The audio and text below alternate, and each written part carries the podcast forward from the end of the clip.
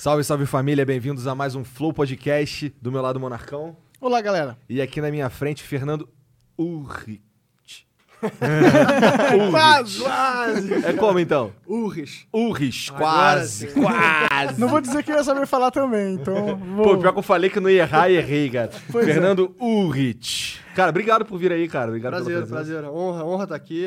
Vamos, vamos embora. É, a gente, antes da gente continuar a nossa conversa, a gente tem que falar sobre os nossos patrocinadores, que são, Igor, quem, quem são eles? Começa com o Exit Lag, cara, que é um serviço de. de é para melhorar a sua conexão com os jogos. Então você consegue, se você tem problema com lag, se tem problema com ping, se você não consegue acessar algum servidor em algum lugar, dá uma olhada aqui na descrição, baixa o aplicativo deles. Que ah, você pode usar durante três dias sem nem colocar o cartão de crédito para experimentar e ver se funciona para você, se realmente vai te salvar e acabar com a sua desculpa de lag nos jogos, quando você perde no Street Fighter e tal. É, dá uma olhada aqui na descrição, com certeza vai funcionar, porque, né, se eu tô falando é porque vai funcionar, né, Monarcão? É, sim. E, pô, e se não funcionar, você não contrata, mas você pode testar grátis, então Exato, pode testar grátis. Então pega não aqui. tem pegadinha. Exatamente. A gente tá usando os fones da Edifier, cara, que é- são, são os fones que a gente usa aqui pra retorno. Eles servem pra fazer a, gente se entender melhor, apesar do Fernando Urrich. Urrich. Fernando Urrich. Nunca ele mais, Não, ele Não não é, curte, ele não curte fone, mas a gente vai usar aqui porque a gente gosta. E se você quiser comprar alguma coisa na loja da Edifier, aqui na descrição tem, tem, tem um, um- um cupom chamado Flow que você compra com desconto, beleza? Então entra aqui na loja aqui, são fones irados. Inclusive, Fernandão, temos um presente pra você aqui, ó. Olha lá. Um fone da Edifier Bluetooth pra você usar no seu celular aí, ó. Posso abrir já? Pode, fica à vontade. É, é seu. É tudo, você pode fazer o que você quiser aí, meu amigo. Muito obrigado. E. Cara, eu queria também mandar um beijo pros nossos patrocinadores pessoa física. Os, você aí que casa esses vintão aí por mês ou qualquer valor, obrigado pela moral. Sem vocês isso aqui ia ser muito mais difícil. Um beijo também pro, pros subs da Twitch, vocês são demais, obrigado. A gente, obviamente, está acontecendo simultaneamente na Twitch, no YouTube. E em breve esse podcast aqui vai estar em todas as plataformas de podcast: Spotify, Deezer, eh, Apple Podcast, Google Podcast, etc. Beleza? É, outro. outro Um salve pros subs, salve pros subs. eu da mandei Twitch. salve pros subs, cara. Eu quero ir, eu não posso dar também? Tá, manda aí então um salve pros Um subs. salve pros subs. Salve pros subs. É, outra coisa, o melhor canal de cortes do Flow que existe no universo, nesse e em todos os paralelos, é um canal chamado Cortes do Flow Oficial. Que sai corte lá pra caralho, né, Jean? Pra caralho, agora saí tipo pra caralho. É, sai pra caralho. E o Jean, que é o nosso. Ele é o diretor, produtor e. E o que mais? E a porra toda. E a porra toda do, do, do corte do Flow lá. Se eu fosse vocês, davam, davam uma olhada lá. Porque ah, se você não tem tempo pra assistir uma- um- o programa inteiro, se você não sabe quem, é, quem são os convidados, se você estaria interessado na conversa, dá, se inscreve lá e, e assiste os cortes. Tem sempre um título bem chamativo. É, salve pro Perseu e pro Castelino. Um salve pro Então, Perseu e pro Castelino aí. Obrigado pela Mandando moral bem. de sempre. Fal- Faltou falar alguma coisa, Jean? Cara, o superchat. E os superchats, verdade. Se você quiser, se você sentir que faltou alguma coisa aqui, ou você quer só um salve do Fernando, ou meu, ou do Monark, a partir de 20 reais aqui no superchat do YouTube a gente lê depois que acaba o nosso papo aqui, tá bom? É isso? Então, vai lá, Monark, o que, que tu ia falar aí com, com o Fernandão? O que, que eu ia falar? É, que você falou que ia levantar um assunto aí, o Ah, caralho. eu, tinha- eu tenho muitos assuntos pra levantar, mas, bom, se é pra. Vamos é, chutar a bola com tudo, então? Chuta Cê- então, Você chegou a assistir o Flow com o Samidana, cara, que a gente teve? Então, cara, né, inteiro não, mas graças aos cortes do Flow eu assisti umas partes assim. Acho que as partes que, que, Que eram que tocam a mim- relevantes, sim. É, ele deu uma cagada numérica sobre a escola austríaca como é, um estudo que é. Qual que era. a Não, ele disse, que ele disse que ele disse assim, eu não quero, pelo amor de Deus, não é, não é desmerecendo o porque assim, eu, eu não sou economista, tá ligado? Isso é um problema de vocês, irmão. O bagulho que ele falou. Se entendam É, vocês. se É. entendam vocês. Ele, ele, ele, ele basicamente disse que o cara que estuda mesmo, acho que é econometria e por É aí isso, vai, essa era a palavra. As paradas lá que, que ele estudou pra caralho, fez pós-doutorado e não sei o que e tal. É que isso aí é tudo muito legal, mas é tipo, é tipo socialismo. É legal ali no papel, mas na, na vida real é meio. Não, tá ligado? É meio bosta. Não funciona Cara, direito. E que não tem nenhum economista sério que estudou pra caralho e que, porra, dá, dá valor a. a- a- Ou ele, ele falou quase isso, talvez. Não, eu, eu entendo. Na real, esse debate aí, ele já... Ele acontece, no mínimo, há 130 anos. E é um, é, um, é um debate meio chato, assim, na real, porque é um debate bem de, de economista mesmo. E diz respeito a qual o método correto para estudar a economia. Então, esse é o primeiro ponto, né? Aí que começa a questão do debate. E por que, que eu falo que começou há 130 anos? Porque lá na, na Áustria, quando começou a escola austríaca com um economista chamado Karl Menger, falei que era chato, hein? Não, vambora, nunca Não, é isso chato. não é chato, não. Eu você tá aqui porque a gente quer ouvir esse assunto Então, chato. Um aí. economista chamado Karl Menger começou esse debate com economistas alemães e que eles chamavam de Methodenstreit. Ih, caralho. A batalha do método. Aí, aí que vem o alemão. e aí começou essa, essa grande discussão científica de como abordar os fenômenos da economia. cara. E aí qual é a forma correta? É usando matemática? É usando agregados? E é isso que mais distingue a escola austríaca das demais escolas de pensamento econômico. E aí bota todas. É, cara, desde Marx, que é uma excrescência, mas enfim, então tem Marx, tem keynesianos, tem monet- até mesmo monetaristas, é, neoclássicos, e que se- com certeza a gente aproveita alguma coisa de todos os de, de vários economistas. Até mesmo Marx falou coisas corretas. Mas do ponto de vista de metodologia, o que os austríacos dizem é, cara, para começar a estudar economia, você tem que começar a estudar do indivíduo. Então, o que se chama que é o, é o individualismo metodológico. Então, você começa a partir do indivíduo para estudar os fenômenos da economia. Então, esse é o ponto de partida. E é- a partir dessa diferença aqui, é, isso é, eu diria que é irreconciliável. As outras realmente rejeitam isso. E aí, como avançando um pouco nesse debate, né, entra a questão da econometria, da uso da estatística, Por- por- de desculpa modelos. interromper, mas por que, que as- elas re- rejeitam essa importância do, do indivíduo economia? Elas rejeitam isso? É isso? na, na forma como abordar os problemas, é, as escolas, muitas, a maior parte delas, partem de agregados. O que, que é um Então, por agregado? Vou falar de cara, a demanda agregada. Hum. Então, por exemplo, que o, o governo tem que estimular a demanda agregada. Hum. Cara, não existe uma demanda agregada. Existe a demanda de cada pessoa, de cada família, de cada empresa. E tudo isso soma-se, talvez, no chamado PIB, a produção da economia, o consumo. Mas da maneira como eles, esses economistas querem é, resolver alguns problemas da sociedade, é bom, ah, como se o governo tivesse uma manivela e conseguisse estimular a demanda agregada. Então, quando tem um problema na economia, diz, bom, a gente precisa, é um problema de demanda agregada, caiu a demanda agregada, vamos resolver esse problema, vamos estimular a demanda agregada. E não é, assim- não é assim que funciona. Mas só voltando à questão do- dos modelos econométricos e de estatística e tal, o que os austríacos defendem é não é que isso não tem importância, que não tem utilidade. É que a maneira como muitos economistas, especialmente economia moderna, desde Keynes até agora, para quem não sabe, John Maynard Keynes é o dos, dos economistas mais influentes do século passado, mas que ainda tem influência, era o inglês. É, e ele tinha um grande debate entre. Até abri- um parênteses aqui, né? Tinha um grande debate entre ele e o Friedrich August von Hayek, que era o austríaco. Então, era o, é o principal economista, o mais conhecido da escola austríaca. Ganhou o prêmio Nobel em 74. Bom, mas o Keynes e os demais economistas hoje em dia, eles defendem que você deve começar estudando economia com alguns modelos, seja modelos econométricos ou modelos é, é, alguns mais diferentes, e você testa hipóteses. Então você levanta a hipótese, você constrói os modelos, você usa algumas variáveis, algumas premissas, e aí você testa hipóteses. E a, a rixa que tem os austríacos é, é dizer o seguinte, olha, na verdade, a teoria ela é até prévia a esse teste de hipóteses. Então, por exemplo, é, da maneira como se eles encaram a economia, você poderia usar um modelo, pegar algumas variáveis e dizer o seguinte, olha, se a gente analisar o PIB do planeta nos últimos 50 anos e fazer a relação com o nível de tributação, quantidade de impostos, você pô, cresceu a o nível de produção, está crescendo também o nível de tributação, a gente pode chegar à conclusão que quanto mais imposto, mais crescimento econômico. Se Mas você for é, olhar de mas uma é- maneira burra, sim. Isso né? é um paralelo meio burro, né? É. Mas, mas no limite, no extremo, é isso. E o fa- por isso que é, é preciso dar um passo atrás e entender, antes de analisar os dados, é ter a teoria correta para interpretar os fatos.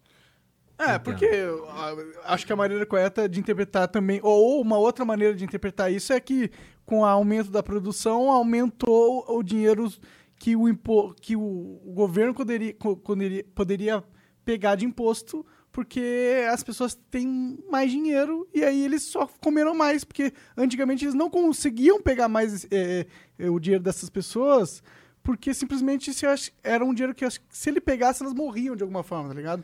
Ou tipo, era, era um dinheiro mínimo que elas tinham que ter.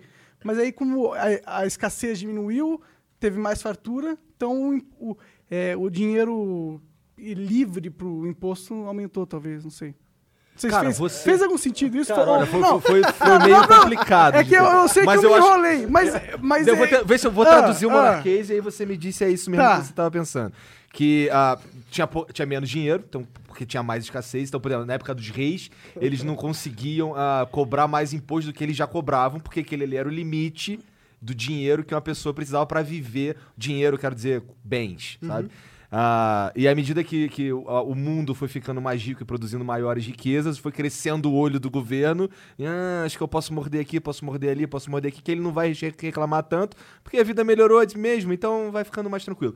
É, é- é isso que tu quis dizer? É, é tipo isso. Eu, Tá. eu acho que, tipo, a porcentagem de tributação que é, era possível numa década onde a gente tinha menos grana no agregado é menor, é menor do que quando a gente tem muito mais grana É, que nem, aí, que tá nem a ligado? gente costumava falar, ó, leigos e tal, de trocando Claro. ideia, falando que, porra, os caras ficaram putos porque a coroa portuguesa cobrava o quinto. E, e hoje a gente paga muito mais do que isso. Mas é muito mais do que isso. Outro- é isso. Não, exatamente isso. É exatamente isso. Então, até para usar um exemplo real de agora. Ontem, ou anteontem, foi divulgado o dado do PIB. E a equação do PIB, né, Produto Interno Bruto, que é a atividade, é, pro- é a produção de uma economia, é o consumo do governo, consumo das famílias, mais investimento, mais exportações, menos importações. Esse é o PIB. Essa, esse, é- essa, esse é o cálculo do PIB. Mas um- um- se, eu construo, se o governo constrói um, um hospital, Uhum. esse dinheiro que o governo colocou no hospital, ele, ele entra nessa conta como? É, é, tipo positivo? É positivo? Mas não faz sentido isso. mas eu sei, mas é exatamente isso. mano. Tá. Ah, Então, se o governo constrói uma escola, ele coloca no PIB como. Estamos com mais dinheiro, é isso? Sabe o Itaquerão, o Mané. Garrincha lá de Brasília? Isso foi investimento do PIB. Mas Aí essa- contou lá como PIB. Todas essas obras são superfaturadas, porra. E prestam para alguma coisa? Então, eh, esse, esse é o primeiro ponto. O PIB nem mede qualidade, sim quantidade. Verdade. E outra, que é por isso que eu digo que a, que a teoria é importante. É, e é uma, essa é uma crítica dos austríacos à própria equação do PIB, que é, é, é defeituosa, mas é a melhor que nós temos para medir a produção de uma economia. É, primeiro, o gasto do governo, ele agrega a economia? Então, na ótica dos austríacos, não, porque tudo que o governo tem, ele precisou tirar de alguém. Ele tira do João para dar para o Zé. Então, na melhor das hipóteses, o gasto do governo, ele seria neutro. Mas o governo, a gente sabe que ele é ineficiente por definição. Como ele não está sujeito a, a- ao teste de lucros e prejuízos, ele gasta dinheiro, não está nem aí, foda-se, Aham. tributa mais e gasta. Então, na verdade, esse gasto que ele está fazendo, tirando de alguém para gastar em alguma outra parte, há sempre um desperdício nisso. Então, o gasto do governo, na verdade, ele é destrutivo.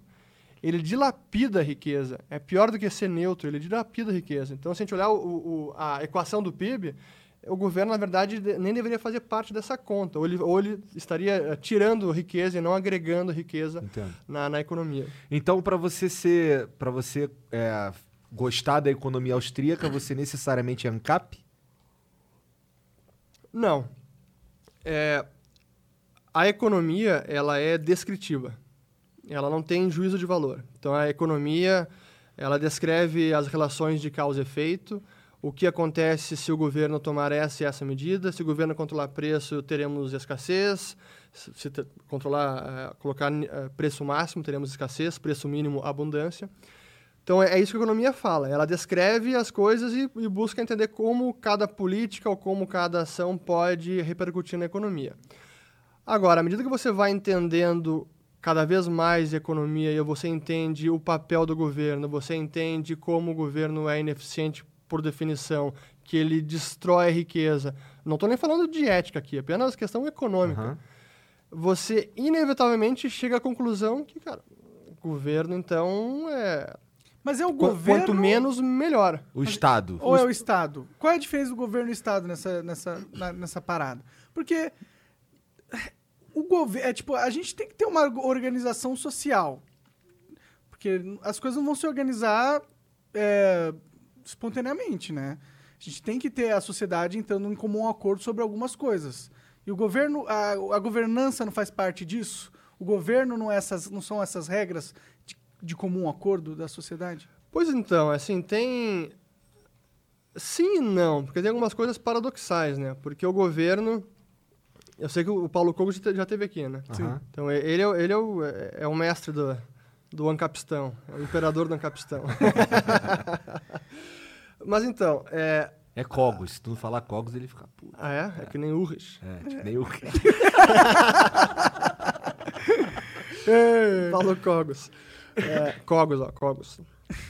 É, então, tem uma- algumas coisas paradoxais, né? Porque o governo, ele, em- em teoria, ele deve é, resolver conflitos, mas ele deve defender a lei, mas a lei não se aplica a ele em vários casos. Sim. Então, é, ele, É tipo, é, não se aplica a ele quando ele tá. Quando ele se torna forma de um Estado, como ele se torna uma máquina independente. Mas, qual- mas qual é a, a diferença para você entre Estado e governo? Sei que existe, mas, mas qual, na sua definição, qual é, qual é a diferença? Tipo, pra mim, o Estado ele é uma máquina. Ele é um poder do poder. É, é uma máquina do poder público. Que tá. Que, que ela é organizada e ela é centralizada, tá ligado? É assim como eu vejo o Estado. Já o governo, ele é só as, as regras que a gente é, é, chegou em comum acordo pra mediar a sociedade. É, para mim, é, o governo é isso. Tipo, é a forma com que a gente encontrou de conviver. É o governo. Eu acho que isso tem que existir. São as regras, são as leis, são a religião. religião faz parte disso porque ajuda, né? Antigamente, eu acho que é por isso que, inclusive, a religião existe. Porque a gente tem essa necessidade de ter alguma coisa que nos une, que nos dá, tipo, ó, é assim que vai ser as coisas, tá ligado? E ó, o governo e a religião são. Então tem que ter isso, tá ligado? Não dá pra só não ter essa parada.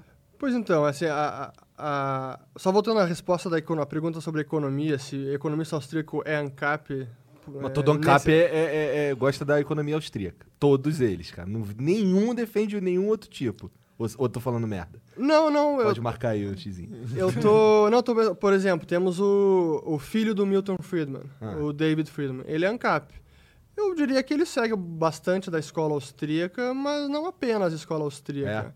E o, e o neto dele também, que é o Patrick Friedman, que, por sinal, tem uma iniciativa bem interessante de construir cidades flotantes. Hum. Aquela O Seasteading. Seasteading, E é se a isso gente mesmo. fosse morar no mar? É. O Rafael falou sobre isso aí, ele Se soltou uma frase que se tornou meme aqui no Flow, que ele falou, gente, e se a gente fosse morar no mar? Aí ele Viralizou, ficou engraçado.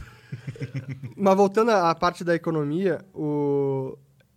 então quando a gente entende que, é, primeiro, o governo é ineficiente por definição. Então, tudo que ele faz, ele acaba destruindo riqueza. É, vários serviços, outra, outra justificativa econômica para o governo. Ah, se é, tal e tal serviço só podem ser providos pelo governo. É aquela história do bem público. Bens públicos precisam do governo para serem é, fornecidos. Mas se a gente for ver é, e analisa, analisar minuciosamente, no fim das contas não existe bem público. E essa é uma das maiores falácias e mais difíceis de, digamos, de refutar. E os austríacos conseguiram fazer isso ao longo dos anos. é, que no fim das contas não existe bem público. Por Eu- exemplo, me- É, eu, pra mim, eu, eu acho difícil conceber essa não existência do bem público, porque eu, eu sei que existem coisas no mundo que não me pertencem, que seria ridículo eu falar que é meu, tá ligado? Eu não vou chegar no Monte Everest, tá ligado? Falar, esse, esse monte aqui é meu, me pertence. Minha propriedade privada, é ridículo. Então, se ele não me pertence, a quem ele pertence? Hoje, ninguém. hoje parece, mas existem é, áreas e montanhas que têm donos também, que têm propriedade privada. Sim, então- sim. é- Não, mas a, a existência da propriedade privada não exclui a existência da pública. Na minha cabeça. Como hoje a gente está concebido, não. Ah. Não. É, é que, tipo, o que que, o que que não é... O que, o, qual é o nome que a gente dá pra uma terra que não é de ninguém? Que não, não é... A gente não considera propriedade privada. O que que é, o que que é aquilo? De quem aquilo pertence? De ninguém. De ninguém, claro, certo? Não, não foi conquistada ainda. Sim. Então, então de certa forma... No, no inglês a palavra é o, é o homestead. Não foi homestead. Então, digamos, algo que não tem nenhuma propriedade, ou uma terra, ou um bem, alguma coisa, não foi homestead ainda. Então, não foi conquistado, talvez seja a palavra. Entendi. Então é um, é um. é algo neutro, não é, de- não é de ninguém. É... é que sabe qual que é a parada? É que, tipo, existem certas coisas que seria ridículo alguém, tipo, falar que é propriedade privada, pô, como um grande lago que um milhão de pessoas. Tipo, como que alguém conquista alguma coisa que todo mundo tá usando, tá ligado? Claro, é que uma coisa é a gente partir de- do, do- do que nós temos hoje para uma sociedade, ah, vamos nos tornar Totalmente sem ANCAPs. porra nenhuma. Cara, e não é assim que funciona. E a- talvez aí tenha uma, uma divergência minha com muitos ANCAPs. Alguns diriam que eu sou o gradualista. Porque, Que eu cara, acho que é o mais sensato, diga-se de passagem. Eu não sei, acho que sim, mas da, da maneira que eu vejo é o seguinte: primeiro, o, o governo ele é eticamente é, é imoral, Pra mim é injustificável, eticamente. Imposto sim é roubo, não tem como você não dizer que não é roubo. Pode usar qualquer contorcionismo verbal, argumentativo, cara, é roubo. Até a Receita Federal diz que é roubo. Tem um paper da Receita lá que ela chega dizendo que ó, é o equivalente moral ao roubo. Por que é? É, então, isso do ponto de vista ético. Do ponto de vista econômico, o governo também só faz porcaria. Então, desperdiça recurso, dilapida, nem tô nem falando de corrupção. Você diria isso de todos os governos? Por exemplo, países Claro. como Dinamarca, por exemplo. Claro, essa é uma comparação muito boa, porque é, muito se fala, não, mas a Dinamarca, olha como funciona tudo bem lá, o, pô, o governo lá funciona, dizem até ah, os países escandinavos são socialistas, que é uma baboseira, mas é, a comparação correta não é governos com governos, mas sim governo do país com iniciativa privada naquele país. Entendo. Essa é a maneira correta de se comparar. Claro que se a gente for ver é, governo do Japão e outros governos são muito menos corruptos que os nossos. Acho que sim. Mas a comparação correta em termos de eficiência é com o próprio país, iniciativa privada e o governo, não governo entre países. Mas só voltando então a, a minha forma de, de ao, ao meu ancapismo, é, eu não acredito naquela forma, cara, foda-se tudo, vamos apertar um botão. Se pudesse apertar um botão, vamos abolir o Estado agora. Não, pra mim não é assim que funciona. A Por quê? a- que, a- que pra você mim, é acha que aconteceria se abolisse o Estado de um dia pro caos. caos? Claro. pleno, total. No mundo real, É, caos. mas eu, eu acho né? que pra qualquer pessoa Claro. que tenha um mínimo de bom senso, essa é a resposta óbvia, né? Tipo, do nada você tem toda uma estrutura que ordena o convívio social e do nada você tira isso Por e mais- espera que as pessoas do- magicamente se reorganizem de uma forma melhor organicamente. Isso não acontece. Por mais que funcione precariamente, se simplesmente acabar essa noite pro dia, por, por exemplo, ah, vamos fechar o SUS agora, fechou o SUS. Porra, Fodeu. é horrível, mas seria pior ainda fechado da noite pro dia. Então, pra mim, cara, assim, a, a forma que eu vejo, é, quanto menos Estado, melhor. Quanto menos... Aí, Aí aí, qual é o debate filosófico? Para o ANCAP é zero. Mas, na prática, foda-se. Tem que diminuir, pronto. É menos Estado, é tirar é, do petróleo, é tirar do aço, não tem mais, do minério de ferro saiu, mas quanto mais sair. E, inclusive, e sobretudo, saúde e educação também. Porque isso é, é- é uma... Eu vejo muitos liberais, ah, inclusive amigos meus que estão na política, ah, o Estado deve cuidar da saúde, educação e segurança pública. São os serviços essenciais. Eu, pô, o Estado faz tanta coisa, só faz coisa errada. Vamos botar os serviços não essenciais na mão dele. Vai fabricar chiclete, mas não cuidar de hospital, pô. Olha só, o que tem gente morrendo aí, cara. Ou educação, então. Mas é, eu acho que o caminho é, é ir nessa direção. É re- retirar o Estado, é desestatizar, é permitir a, a liberdade de concorrência, porque esse é um grande problema. Muitas vezes não é nem apenas que o Estado está provendo um serviço, mas que ele provê um serviço e impede que haja concorrência. Então, pô, você tem uma ideia genial para o serviço de saneamento. Cara, não pode, isso é o Estado, é a cidade que faz. É, isso é horrível, isso é uma merda. Então, é, é, para mim é... Vem é, o Uber aqui revolucionar, ajudar milhões de pessoas, dar emprego pra todo mundo. Não, não, não, não, não, não, não. É, tem que ser o táxi porque a gente falou que tem que ser. tá ligado? E, e o mais bacana da, da iniciativa privada e, do, e dos indivíduos por meio do empreendedorismo é que as soluções que vão sendo encontradas a gente não consegue prever, cara. O Uber é um, é um exemplo disso, cara. Sim. Pô, O, o Waze, cara. O que o Waze fez pelo trânsito, nenhum governo conseguiu fazer até hoje. Sim, eu concordo plenamente. Pra mim é tipo, uma coisa é você ter o Estado, que é como se fosse um grande computador com um milhão de processadores focado em, em solucionar um problema. E outra coisa é você ter vários micro, grandes microprocessadores espalhados pelo mundo tentando solucionar todos os problemas possíveis. Para mim, essa é a diferença. É você colocar no indivíduo a responsabilidade de tornar real o mundo melhor e não colocar num aglomerado que é burro, de certa forma, porque ele é muito monolítico. Essa, eh, você está invocando o argumento do Hayek, quase, da questão do. do até tossiu aqui. do, do Hayek, com a questão do planejamento central, que ele dizia que o problema do socialismo é fundamentalmente um de conhecimento. Porque o conhecimento ele está disperso e nenhum grupo de pessoas ou um, é, um, um grupelho ou um grupo maior de pessoas num, é, numa entidade centralizada vai conseguir resolver todos os problemas da sociedade porque esse conhecimento está disperso. E mais ainda, o conhecimento não apenas não está disperso, como, ele não está criado ainda, porque ele vai sendo de- descoberto, novas informações vão surgindo. Então, não é nem apenas um problema de capacidade de processamento, mas é porque a informação não está dada ainda. Então, esse, esse era o ponto do Hayek, a, a questão do... eh, a pretensão do conhecimento, the pretense of knowledge, que era a crítica dele com relação ao socialismo, porque ia falhar. E a crítica do Mises, que eu acho que até vai mais na raiz do problema, é mais objetiva, e a do Hayek complementa, é que num mundo em que a propriedade é totalmente estatizada, onde não há propriedade privada, é, é impossível surgirem preços.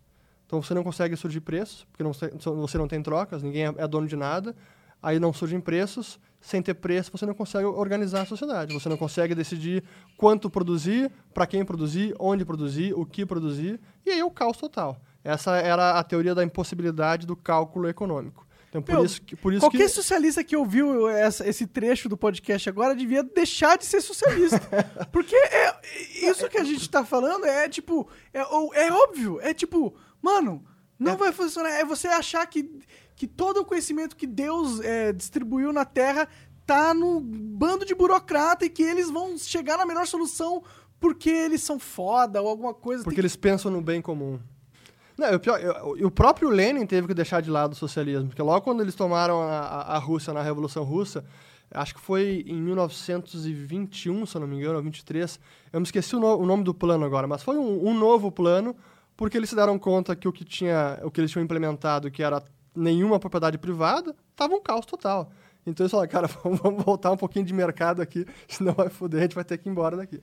Então, é, mas sendo pragmático, para minha visão, a minha visão e postura política é, cara, quanto menos Estado, melhor. É, a Podemos fi- filosoficamente debater Aham. quanto, mas na prática, menos. Geralmente a gente, a gente, a gente chega. A gente sempre propõe aqui, quando um cara é, tá falando algo diferente disso, a gente propõe assim, cara, o que, que você acharia se, por exemplo, São Paulo. Se, se- a gente começa assim, e se o Brasil fosse menor, dividido em, em regiões e, e o Estado, por, por consequência, fosse menor, porque ia ter, ia ter menos necessidade de. Por exemplo, hoje, como é que funciona? Os caras fazem uma, uma regra em Brasília, que vai lá pro, pro norte e vai lá pro sul também, e são pessoas completamente diferentes, com que falam outro idioma quase. E, e- e se fosse mais regionalizado, isso daí não funcionaria melhor? A resposta é sempre a mesma, é com certeza seria melhor. E, cara, pra mim parece a coisa mais óbvia possível é, é descentralizar esse, esse, esse, esse poder de Brasília, no caso, do Brasil. Ah, imagina se, por exemplo, São Paulo fosse fosse, uma, fosse um país independente, ou Curitiba também. E aí geralmente levanta assim: ah, mas os caras do Nordeste? Eu, pô, cara, você tá falando que os caras do Nordeste, então, são incapazes de viver sem o papai Estado. Eles não conseguem produzir nada. É. É, Parece que esse é o argumento que eles. E, e me parece bem absurdo isso. Então a gente, a gente também gosta dessa ideia de quanto menos Estado melhor. Porque, ó, a minha ideia desse- disso aí, quando as pessoas falam que perguntam se eu sou ANCAP e tal, eu geralmente respondo que não. Primeiro que eu não estudei o suficiente pra isso, pra dizer qualquer coisa nesse sentido. Ah, nunca, nunca li Mises, nunca li nada disso. Segundo que a minha ideia, na verdade, é assim, não é que eu não quero pagar imposto, veja. É que assim, eu queria pagar uns impostos que fazem sentido pra minha vida. Por exemplo, é, eu não chamaria nem de imposto, eu chamaria de contribuição, por quê? Porque assim, se eu e você, se eu e você e o Monark e o Jean e mais 10 mil pessoas concordamos que na nossa, no nosso mini país, é, isso aqui. A gente, vamos combinar que todo mundo? Vamos todo mundo casar um dinheirinho aqui pra todo mundo pagar uma polícia. Se for Sabe? voluntário, não tem problema na lógica ANCAP, né? E, e olha só, e, e isso já acontece. É. Sim, tem vários bairros que se organizam Sim, pra pagar verdade. Cara, tem um, verdade. tem um- Já um guarda aqui que fica na rua. Eu dou, é, todo mundo dá uma grana pra ele, tá ligado? E é, a sociedade privada fornecendo um serviço de segurança Eu privado. nunca vi um carro de polícia aqui nessa rua, pra começar. Eu já vi, né, várias vezes. É, eu nunca vi. Quando, deu- quando deu ruim. Fui refutado. Cara, a- aqui é Tô perto, refutado de novo. aqui é perto de um, de um Ah, negócio. é, de passa, deserto. passa uns soldados. Passa os caras correndo. marchando. Aqui, acho que essa rua é a mais segura de São Paulo. Mas olha só, ó, ó, esse que é o problema do imposto, que acho que isso os austríacos capturam muito bem. Quando você paga o imposto, o primeiro problema que você paga é, é um bolo total. Você não sabe é, para que, que você está pagando. Sabe, tem que pagar e pronto. Da mesma forma, E o paga governo... sem querer e foda-se. Você só paga e acabou. Paga e deu, senão é preso. Aham. E da mesma forma, o governo, quando ele recebe o imposto, ele não sabe para que, que ele deve alocar esse recurso. Então aí começa, que eu digo, que é a primeira cegueira do governo. Porque quem paga não sabe para que está pagando, e o governo que sabe, que, tá- que- que recebe, não sabe onde ele tem a alocar. Então é, é uma definição de como alocar recursos totalmente às cegas. Esse é o primeiro problema. E com, com a iniciativa privada, isso não acontece. É, não é totalmente às cegas, porque existe o filtro do Congresso e do Executivo e tal. É- é- Mas eu diria que é às cegas porque esse é um filtro burro. é Mas às cegas, é às cegas no sentido de é pior que não às tá de cegas, é acordo com a de- errado. não está de acordo com a demanda do, do, do cidadão. Sim, sim. Por exemplo, é, por- como é que a polícia sabe que vocês gostariam de ter um guarda aqui dentro? Você Ne- tirou rua? total o poder do cidadão Então você, decidir onde vai o dinheiro. perde esse incentivo é, de Perde uma como- inteligência, inclusive, porque talvez Total. o cidadão ele, ele esteja mais preparado para saber onde ele quer o dinheiro dele, né? Exatamente. Não, mas a Então, gente não acredita nisso. A gente acredita que todos os cidadãos são retardados e que a gente tem que ter o país Estado, porque senão a gente vai se matar. Mas é a lógica, a lógica é essa. Tipo, não, tem que ter Estado, porque se não tiver Estado, é verdade. A gente vai simplesmente começar a se matar. Tipo, acabou o Estado amanhã. Tipo, hoje, acabou o Estado, saiu no Jornal Nacional. É, é, A gente vai começar a se matar do nada? Não vamos, tá ligado? Puxa o facão aqui já É. é. pescoço. aqui. E quanto maior, quanto maior, quanto mais mão, por quanto mais mãos passam esse dinheiro, mais ineficiente fica. Então por isso que eu, por isso que eu gosto muito do lance de, pô, e se São Paulo fosse um país? E se- Descentraliza. sabe? Eu, eu- me- faz mais sentido, porque é, é me- primeiro que é menos gente. Pra, pra se controlar, se controlar eu quero entre aspas, Uhum. menos, menos problemas pra você lidar, Sim. sabe? Porque é menor e por aí vai. Então, Mas sempre- a, galera vai ficar brava comigo. Porque eu vou propor uma ideia que eles, principalmente a galera cap não gosta. Mas que ela tem tudo a ver com o ponto que o Igor tava falando, que é de você é, descentralizar o, o controle, pelo menos de uma forma hum, é, mais light. Tipo, você tá tirando um controle central do Brasil inteiro para distribuir ele em micros controles centrais espalhados pelos estados. Eu proponho um sistema político que é nessa, que vai nessa ideia, que é a democracia direta. Todo mundo vai do Zancap tá ficando puto. Por quê? Porque eu acredito que a democracia direta é a, é a forma de maior descentralização eh, da capacidade de tomar decisão em conjunto possível a ser imaginado dentro de um sistema político é, capa- é, real aqui na nossa tecnologia. Porque você consegue, através do sistema, dar o, o- o voto do, do cara, o poder é, completo dele. Ou seja, ele não precisa delegar o voto dele a um, le- um legislador, a um Mas terceiro. você ele diz uma pode democracia em absolutamente tudo, para qualquer decisão de governo? tudo, tudo. Tipo, Quase tem o, o aplicativo aqui. Vamos gastar sim ou não? Sim ou não? Exato, exato. E, e- e esse sistema ele poderia ser um pouco mais complexo do que sim ou não, e você tem que coisa. Você poderia ter os representantes, mas que você poderia escolher tirar a representação a qualquer momento, um negócio mais instantâneo. Então você tem aquela o poder decisório sendo multi- é, dividido para todos os indivíduos e de maneira igual. Por isso que eu acho que é legal essa ideia. Cara, mas eu acho que isso daí é tão. ah, É mais utópico que os Ancapson? eu, acho, eu acho que é um pouco mais. É, é ainda mais revolucionário do que o que eu, do que o que eu tô dizendo. Não, é muito mais revolucionário do que tu tá dizendo. porque esse, esse esquema aí é precisar refaz, demolir tudo que tem Não, e fazer de novo. Não necessariamente. A gente pode começar é, implementando é, cidades testes desse modelo, tá ligado? Totalmente separado da- do antigo modelo, deixar elas proliferarem, tá ligado? Quando a gente tiver muitas cidades que foram um sucesso, a gente começa aos pouquinhos migrando os modelos das outras cidades para esses modelos. Você não precisa necessariamente acabar com o modelo antigo. Você pode criar um laboratório e dele crescer um modelo novo. Tá, mas aí já que a gente vai criar esse laboratório, vamos criar, criar um laboratório mais livre ainda, né? já que vamos criar. Mas o que mais. qual- qual- é que eu não consigo imaginar um sistema que dê mais liberdade que um sistema que dá o poder individual pra cada um separado É que o- igualmente. Para mim, o, o poder máximo do indivíduo é ele poder escolher de acordo com o seu próprio interesse, sua própria decisão e pronto, sem precisar pedir bênção de ninguém, com quanto que ele não atente à liberdade e propriedade de ninguém. Para mim, esse é o ponto. Então, por isso que quanto mais você desestatizar, mais descentralizar, mais deixar a decisão no próprio indivíduo, melhor. Então aí nem precisa passar pela democracia, porque não, não, não tem, não está na, sob a alçada do poder público. Não, está com um indivíduo, ele faz o que quiser. É, só que aí o problema é a gente entra naquele caso do governo, tá ligado? Porque se deixar as pessoas fazendo o que elas quiserem, não é todo mundo que tem a lógica ANCAP, tá ligado? Não, mas eh, isso eu acho que essa interpretação às vezes é um pouco equivocada, é fazer o que quiser. É, é fazer de acordo com a lei. Mas quem, quem diz o que é lei, tá ligado? Pois é, esse, esse é um debate grande, cara. O que é lei? É, eu não sou jurista, não sou, não fiz direito, fiz administração. Estudei bastante na época do mestrado, escola austríaca. Isso foi 2009, 2010, que eu fiz em Madrid. E o Hayek tem um, três livros muito bons sobre isso, chamado Law, Legislation and Liberty. E que ele diferencia entre a lei, que é descoberta, e é descoberta por meio da interação social dos indivíduos, e a legislação, que é aquela lei é, fictícia que é imposta por grupos, por governos, em favor de alguns em detrimento de outros. Ou seja, alguém é beneficiado e alguém tem que pagar por aquilo, ou alguém é prejudicado. E a lei, na verdade, a lei deve, deveria se aplicar a todo mundo. Quando a gente, quando a gente ah, avança no sentido de, não, uma lei para alguém é o privilégio, né? Privilégios. Uma, uma lei privada só vale para você, não vale para o outro. Pô, ah, aí começa o problema. Então, e aí nessa, nessa distinção, se a lei se aplica em- de igual para todo mundo, acho que aí a lei é correta e, e vai no sentido certo. Agora, se é uma lei, legislação, que se aplica a um grupo específico, ah, educação gratuita para esse setor, ah, é imposto menor para esse, ah, é um subsídio para não sei quem, cara, então aí é um privilégio. Não, Aí com é no certeza. de- E eu tenho um sentimento muito forte sobre isso também, porque é, é, é mais ou menos o governo direcionando quem ele quer levar, elevar ou não na, na vida, né?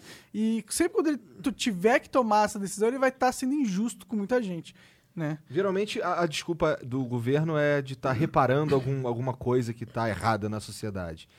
Que, que é- mas aí a gente cria esse problema que é Total. atrapalhar o cara. Por exemplo, há no Brasil um sentimento ah, anti-rico. Você não pode ficar rico, você não pode ganhar É dinheiro. uma ofensa. É um problema. Se você... O, o Roberto Campos dizendo, não, o Nelson Rodrigues, né? O sucesso é uma ofensa pessoal no Brasil. É, e aí. Sabe por que, que eu acho que eles pensam isso? Porque eles sentem que se você ficou rico, quer dizer que você tirou de muitas outras pessoas, tá ligado? É, que você roubou também. É, faz um. é, tem, tem algumas pessoas que pensam que ah, se eu tenho mais dinheiro, é porque aquele cara tem menos dinheiro.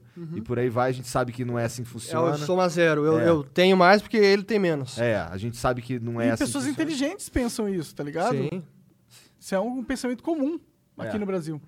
E até esqueci o que eu ia falar. Mas. mas- então vamos agora. Outra parada. Ah, mas a gente, fu- peraí, a gente fugiu da parada do quem faz as leis no- dentro do ANCAC. Então, esse cara- pra mim é um ponto importante. Primeiro, então, a- as leis são descobertas. E elas são, por exemplo, o, o não matarás. Cara, vale para todo mundo. Sim. Mas não matarás sempre, em qualquer momento, é, é, em qualquer instância do tempo, em qualquer ocasião, sempre. Cara, Não. legítima defesa cara, vale. Sim, Se estiver atentando contra a sua vida, você se matar alguém para se defender, cara, aí Que é... é lógico, porque é óbvio, porque você consegue fazer uma. Porque é natural. É, uma equação lógica de soma. Você sabe que a minha vida vale mais do que a vida de um agressor que está tentando com a minha vida, porque ele está é, é, causando uma situação onde eu não. Então ele está concernando. É, porque ele é o agressor, né? Então ele está errado, ele está atentando contra uma propriedade minha. Mas isso é analógico. Mas, mas o- aí que tá o, o ponto interessante, né? Eu, eu, de novo, eu não, eu não sou especialista nas questões de, de legislação, de lei, mesmo no ancapismo. Acabei indo muito mais para economia do que nessa parte mais legal. Mas, é, então, o primeiro ponto é as leis desse sentido são descobertas por meio da interação social. Sim. E são em comum acordo. E o serviço na lei é como você consegue ter a justiça numa sociedade ANCAP, ou seja, como é que funciona a justiça privada. E hoje já existe justiça privada. Existe como que- arbitragem, câmara de arbitragem. Sim, sim. O, o próprio mundo está organizado com meio numa, numa anarquia, né? Porque a gente não tem o, o governo, Não tem o governo supranacional, mundial, o governo mundial. Então os países entre si estão numa anarquia. E funciona. Se olhar, por exemplo, Mas numa anarquia de estados. Mas não, mas não Mas tem o-. É como se você imaginar o Brasil como um, um indivíduo, é, é, ele, ele lida com os Estados Unidos como um outro indivíduo. Exato. É. Não tem um, não tem ninguém, não tem alguém que manda acima disso, né? É, é. E na, na, no setor marítimo tem muito de leis internacionais que estão à, à margem dos estados, e isso são coisas que vêm já de, de séculos ou milênios, que funcionam muito bem. Então a questão é como a justiça pode funcionar de forma privada. E uma crítica que eu vejo sempre é: ah, não, mas pô, então se a gente tivesse leis privadas, as leis seriam vendidas. Não, porra, não é assim que funciona. E o pior, é justamente na legislação estatal, nesse marco jurídico estatal, que as leis são vendidas. São é exatamente vendidas. isso que a gente vê. Isso é verdade. O, o balcão de lei é o que acontece hoje. Mas né? qual seria, dentro do ancapismo, o processo pelo qual a sociedade chega nas leis e valida elas? E chega assim, nós chegamos nesse comum acordo, esta é uma lei. Pum. Não sei dizer. Não sei. Democracia imagino- direta, cara. Eu imagino que Democracia seja, direta. vamos nos juntar aqui e aí decide, pô, estamos precisando de polícia, vamos lá fazer isso aqui, vamos... Acho que tudo, quanto é que- aquele lance, quanto menor a interferência do Estado, de um grupo líder, melhor, porque esse grupo líder, ele existe, a gente sabe, só para sugar, né? E, e- como é, como acontece hoje, a gente não tem nem como discutir isso. Quer dizer, tem os caras que vão discutir essa porra aí, falar que querem mais Estado. Outro dia, esses dias, inclusive, tu viu a Tabata Amaral sugerindo Sim, que que tivesse absorvente de graça em nem sei onde. É que mas- esse, é, esse é o problema. É um, é, um, é um tipo de legislação. cara. Não existe absorvente de graça. Existe ela direito para alguém e obrigação para alguém. Esse é, quando, quando a gente vê políticos, burocratas sugerindo leis, nunca tem essa, é- essa preocupação. Ah, vamos conceder direitos. Beleza, mas é direito para alguém e obrigação para outra pessoa. A, a- a única preocupação é quem vai receber o direito. Quem vai pagar por aquilo. Pois é. É porque esses caras já trabalham numa, lo- numa ótica estatal. Eles já acreditam que isso é certo. Essa é a parada. Mas muita gente, mesmo a, a Tabata, ela foi apoiada por muita gente, gente sensata, Liberal, né? inteligente, É. até alguns liberais, empresários. E, sinceramente, é uma social-democrata e acho que pode ser muito bem intencionada, mas acho que tem muitas ideias terríveis como essa dos Mas todo absorventes. político é assim, não é? Eu não, eu não, eu não- sinceramente, eu vejo pouca diferença. Bem intencionado? Não. eu Ah, tô- tá. bem- é, é o que pensa só do jeito estatal, por assim Sim. dizer. o cara, Então pra vamos ser lá. político, ele tem que ter comprado a ideia que o Estado é necessário. Então vamos lá, o cara do, o cara do PSL, o cara do PT, Uhum. o cara do PSOL, o cara do sei lá o quê. Pra mim, é tudo a mesma merda. Uhum. Sabe? É difícil, difícil um cara desse fazer algo que realmente faça sentido pra, pra sociedade. Porque quando ele vai fazer algo que faça sentido pra sociedade é reduzir o próprio privilégio. É difícil? Então, Então- eu, não, eu não vejo nenhum, sabe? É, é por isso que você- se você não tem esse conhecimento prévio e essas ideias muito bem arraigadas, é muito difícil você entrar no poder, entrar no Estado e conseguir reduzir o Estado, reduzir privilégios, porque no fundo você está jogando contra o seu próprio bem-estar material, digamos Aham. assim. É por isso que eu, eu gosto muito do pessoal do Partido Novo, de vários liberais que eu vejo que estão lá no, no, no Congresso, Tu seja não acha que é uma questão de tempo, não, cara? Pra esses Oi? caras. Tu não acha que é uma questão de tempo pra esses caras virarem mais Estado? eu diria que é difícil o cara se manter convicto às ideias e jamais dar uma derrapada. Eu acho que deve ser muito difícil. Porque acho que é, é, é natureza humana, né, cara? É aquela história do poder corrompe, o poder absoluto corrompe ab- absolutamente. Então tem que ter uma integridade moral muito forte para conseguir entrar lá, bater pé e dizer, cara, vamos reduzir isso aqui, é reduzir privilégio, não vou gastar verba, não vou, não vou usar motorista, assistente, caralho, a quatro, cara, é para reduzir mesmo. Então, os, os liberais, libertários, os ANCAPs, os que pensam que é importante também entrar no Estado para tentar reduzir a máquina, pensa dessa maneira, cara. Vou entrar lá para reduzir ao máximo. Essa é a minha ideia. É, vou, entrar lá, vou ter poder para reduzir o poder. E- esse é o objetivo. Sim, tem campos que acham que isso é completamente inócuo ou até contraproducente. Eu discordo. Eu acho que Qual também que é seria o necessário. argumento para contraproducência disso? Eu acho que esse é o único Porque você passa a possível. fazer parte da gangue estatal, você passa a ser um espolhador da sociedade que está ganhando É um salário ataque à com honra, a impostos. contraproducência. Você perde Pode um pouco ser- da sua honra. Porque É, é, inegável Pode ser uma... que você... Como é que se diz? É, uma hipocrisia. Aham.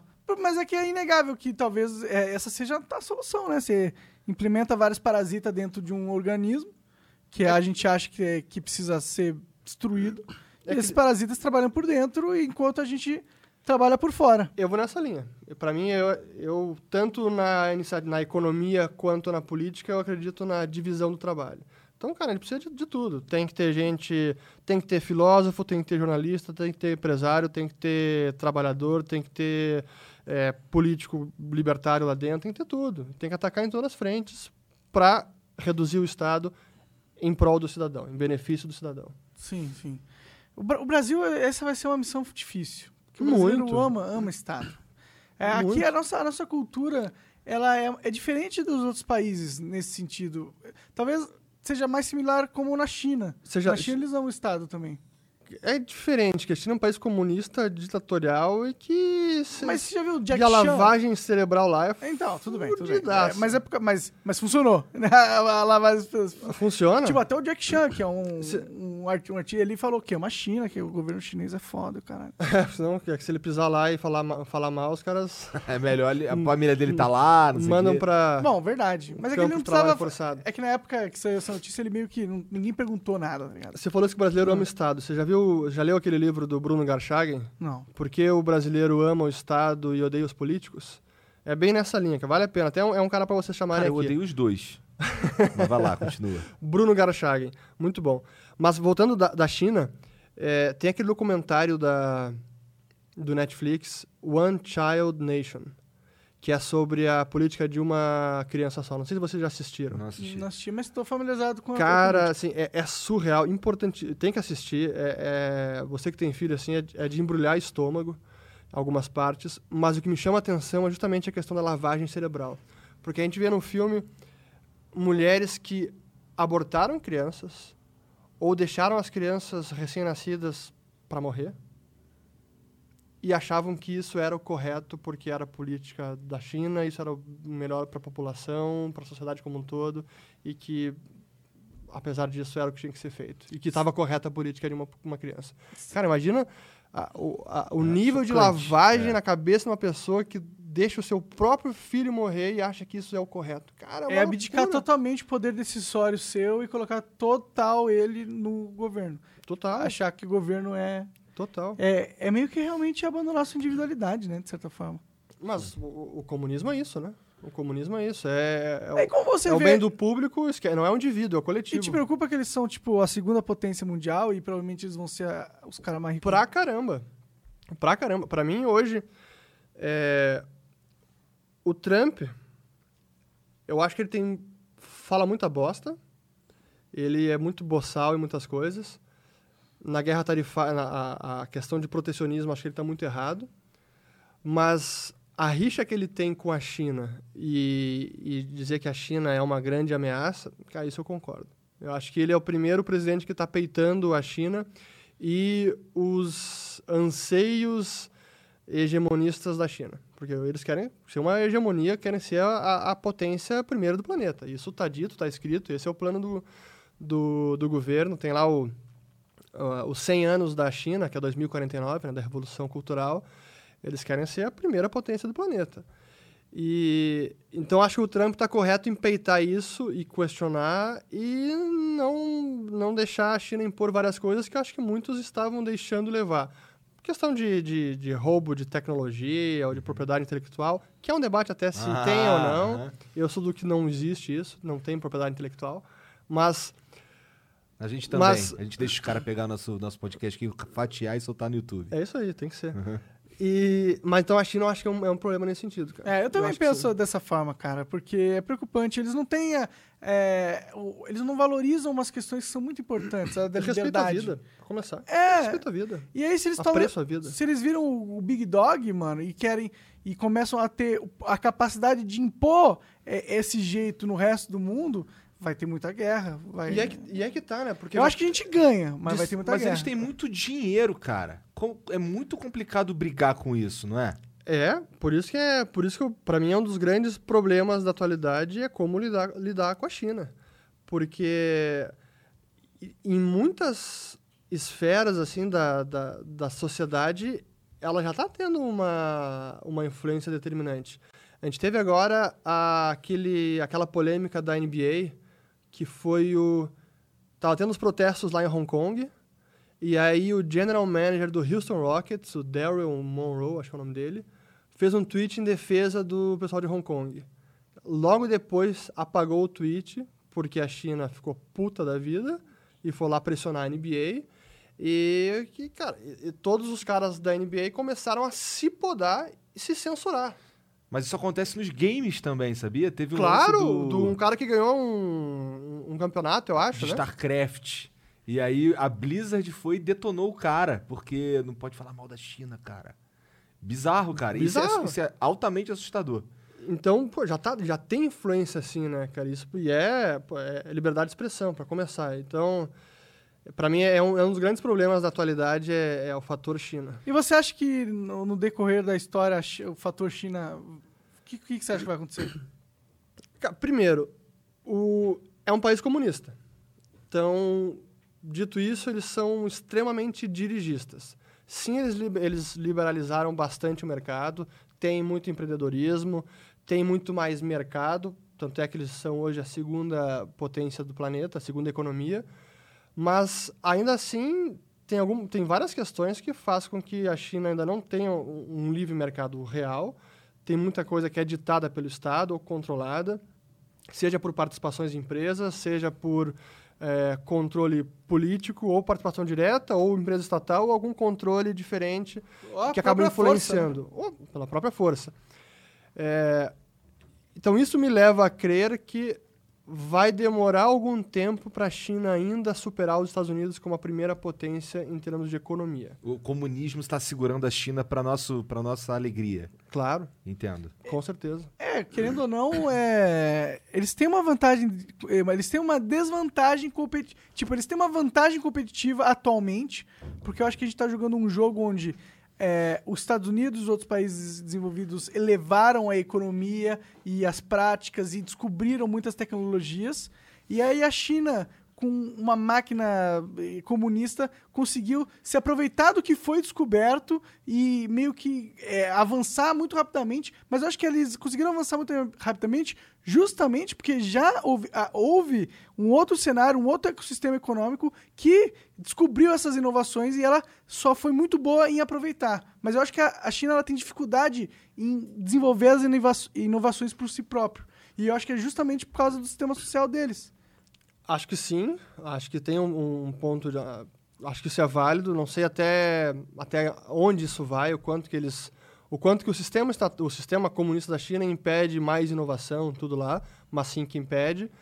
Mas para mim o pior de tudo não é nem aproveitar as inovações e tecnologias e, e com isso fazer a economia crescer, mas é usar das tecnologias para o bem do partido e para controlar a população ao extremo. As coisas que a gente vê lá de, de controle da população, de câmeras, de vigilância, de, com os aplicativos tipo o WeChat, o outro lá que é o, é o WeChat e o Alipay, acho que é, que é o da, da Alibaba. Aham. Cara, hoje na China, mais de 75% dos pagamentos são feitos por telefone. É mobile payments. Eles passaram, pularam o cartão de crédito, não usam, é tudo mobile payments.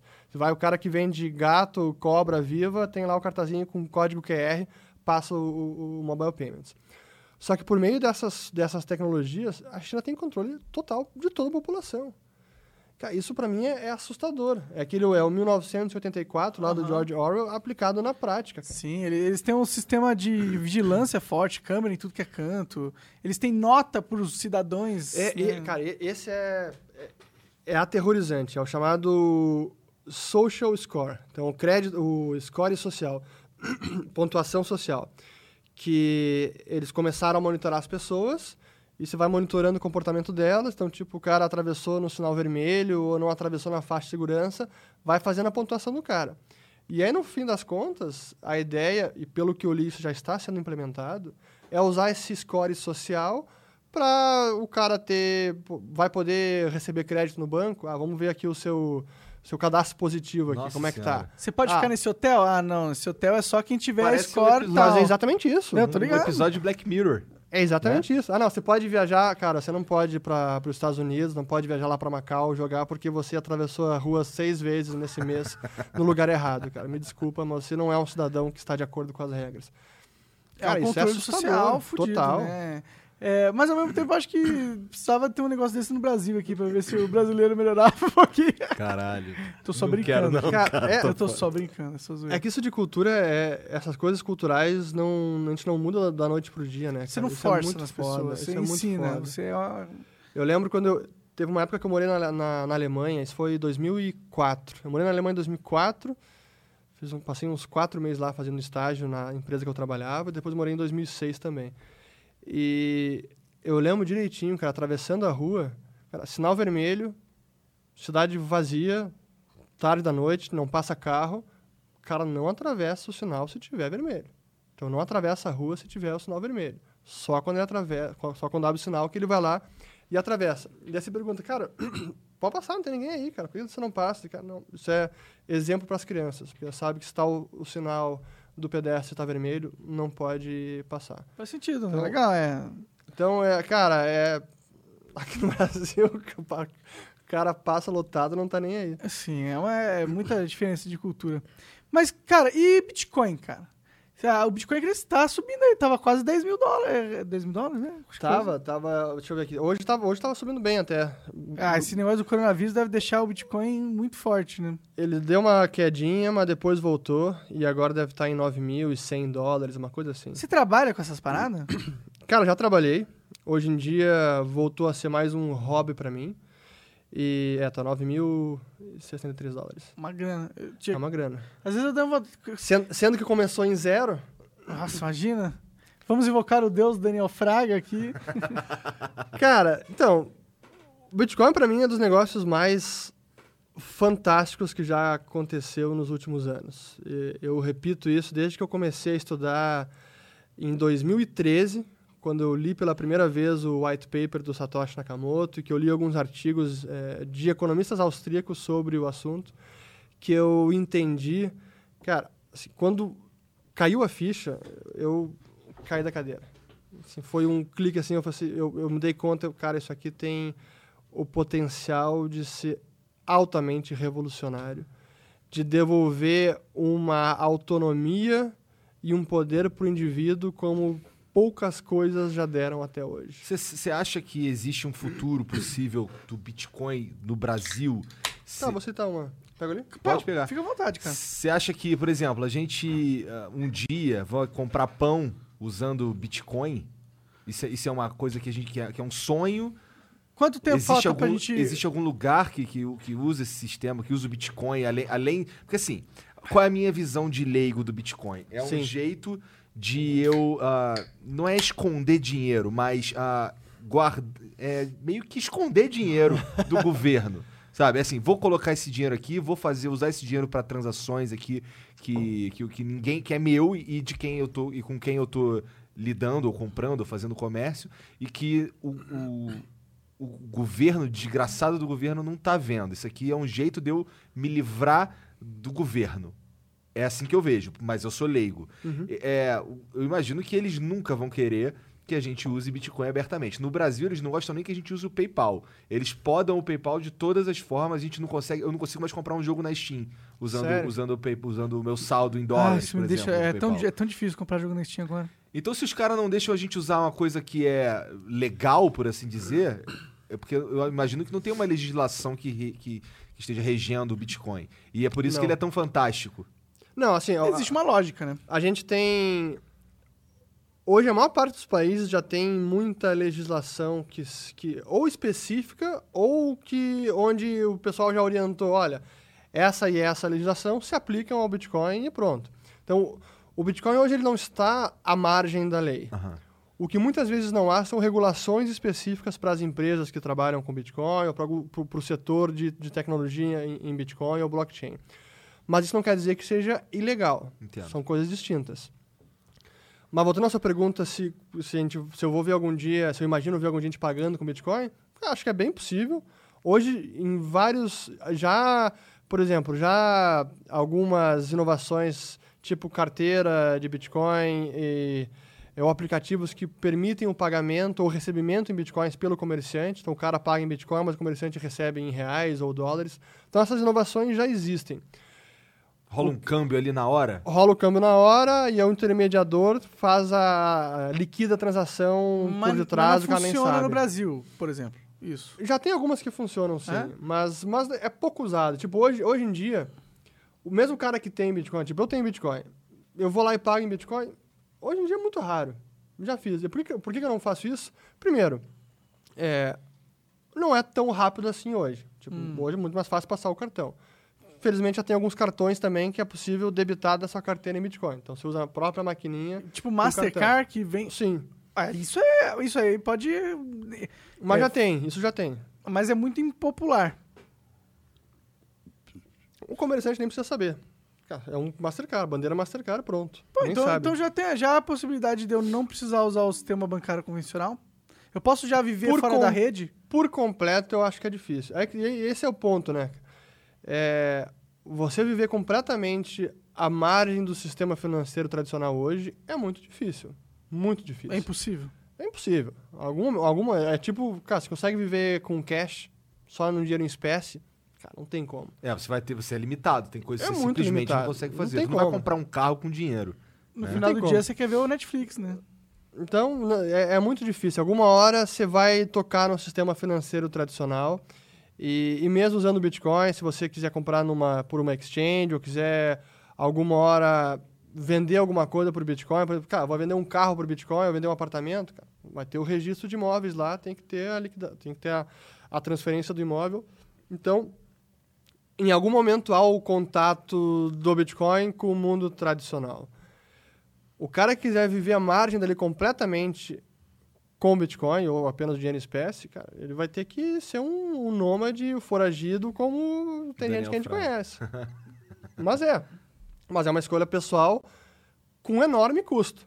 Enorme custo. O cara não, não É vive uma uma, vida normal. né? Não vive uma vida Isolamento. normal. Não pode ter família, não pode ter filho, tá ralado. Mas foi uma decisão dele. Nem sei onde é que ele tá. É, nem sei se está vivo, para começar. Mas Imagina se ele morreu, mano. Ele não morreu, cara, ele ascendeu aos Acendeu céus. aos céus. Mas então, o, o Bitcoin não foi feito para ser para viver à margem da lei, para se esconder do Estado. Eu não vejo dessa forma, acho que é uma forma pejorativa de encarar. E é normalmente como os membros do Estado, governantes ou políticos ou os detratores do Bitcoin gostam de, de taxar. Isso aqui é para o cara que quer cometer o crime online, que quer esconder dinheiro, ocultar patrimônio essa forma de tentar criticar e já rechaçar a tecnologia. E, na verdade, a forma que eu vejo é pelo contrário. Isso é uma forma de dar uma alternativa ao cidadão, é uma ferramenta de liberdade acima de tudo, porque hoje o que a gente menos tem é liberdade financeira. Cara, a gente não consegue simplesmente eh, lidar com dinheiro em espécie. Você precisa ter uma conta em banco. É todo mundo que consegue ter conta em banco hoje em dia? Para ter conta em banco, você tem que comprovar renda, tem que comprovar endereço, tem que comprovar não sei o que. Cara, Já falaram pra minha esposa no Itaú, não, a gente não tem interesse em fazer negócio com a senhora. cara, e o que, que você faz? Vai implorar para alguém para conseguir ter conta? E se você não tem conta, você não opera, você não tem empresa, você não, faz, você não paga, você não recebe. Pô, então, é, você está submetido a esse estado de coisas, não ter alternativa, cara, isso é surreal. E você só se dá conta que isso é um problema quando você vai abrir uma conta e não consegue. Ou quando você vai precisar pagar alguém e não consegue. Vai precisar receber de algum lugar e não consegue. Aí você vê que você é, tá completamente é, ah, ah, a margem da, da sorte para conseguir ter uma conta bancária, um acesso ao sistema financeiro tradicional ou não. Sendo que esse acesso pode ser cortado por qualquer problema. Ah, você comprou Bitcoin? Cara, a gente não gosta de Bitcoin. A sua conta agora está encerrada por falta de interesse comercial. O Bitcoin, ele é um. Ele, ele, ele funciona mais ou menos como uma bolsa de valores? Não. Porque o, o valor dele varia pra caramba. Ou não, também. Primeiro, tem a, a rede do Bitcoin, que é uma rede P2P, como o BitTorrent. Aham. Então, é uma rede P2P. Você transaciona Bitcoin, transfere Bitcoin por meio dessa rede. Você se conecta a ele por meio do software, a, a- a essa rede por meio do software, e assim você transaciona. A rede do Bitcoin, ela não enxerga preço. A única coisa que é registrada lá é, pô, fulano mandou X Bitcoins para fulano e pronto. E o fulano nem é nome nem CPF, é uma sequência alfanumérica lá e pronto. Mas tudo que acontece na rede é, é público. Apesar de não revelar nenhuma informação de quem está transacionando, é possível ver o, qual é o endereço, quanta, qual é a quantidade que tinha e para quem está indo. Isso a gente consegue ver. E onde é que é formado o preço do Bitcoin, então? Em bolsas, as chamadas exchanges, que é que nem uma bolsa de valores, e que hoje no mundo assim, se proliferaram tantas que a gente tem. No Brasil tem dezenas, Estados Unidos também, Europa também, na Ásia também. Então a gente tem centenas de exchanges do, do, do Bitcoin. E é uma commodity global, então o preço é formado nas principais exchanges, as que têm mais volume. Né?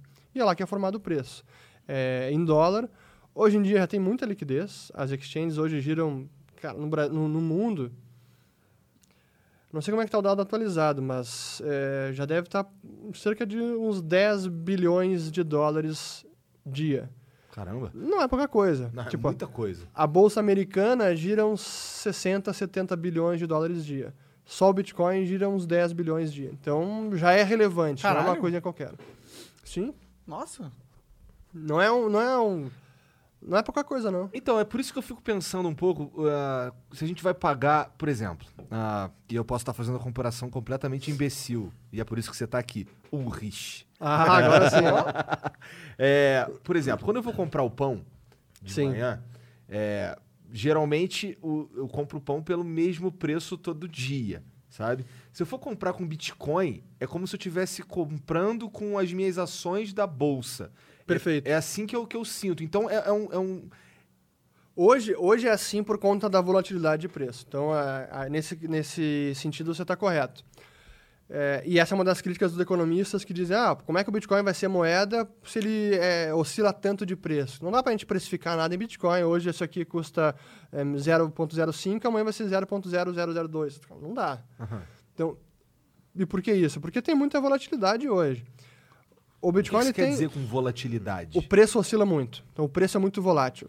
Então, Porque as tenho- pessoas compram Bitcoin como uma forma de investimento. Não apenas por isso, mas porque ele ainda é pouco negociado. Apesar de ter um volume alto de negociação, ele ainda é pouco conhecido, ele ainda é pouco é, usado no comércio, ele ainda é pouco.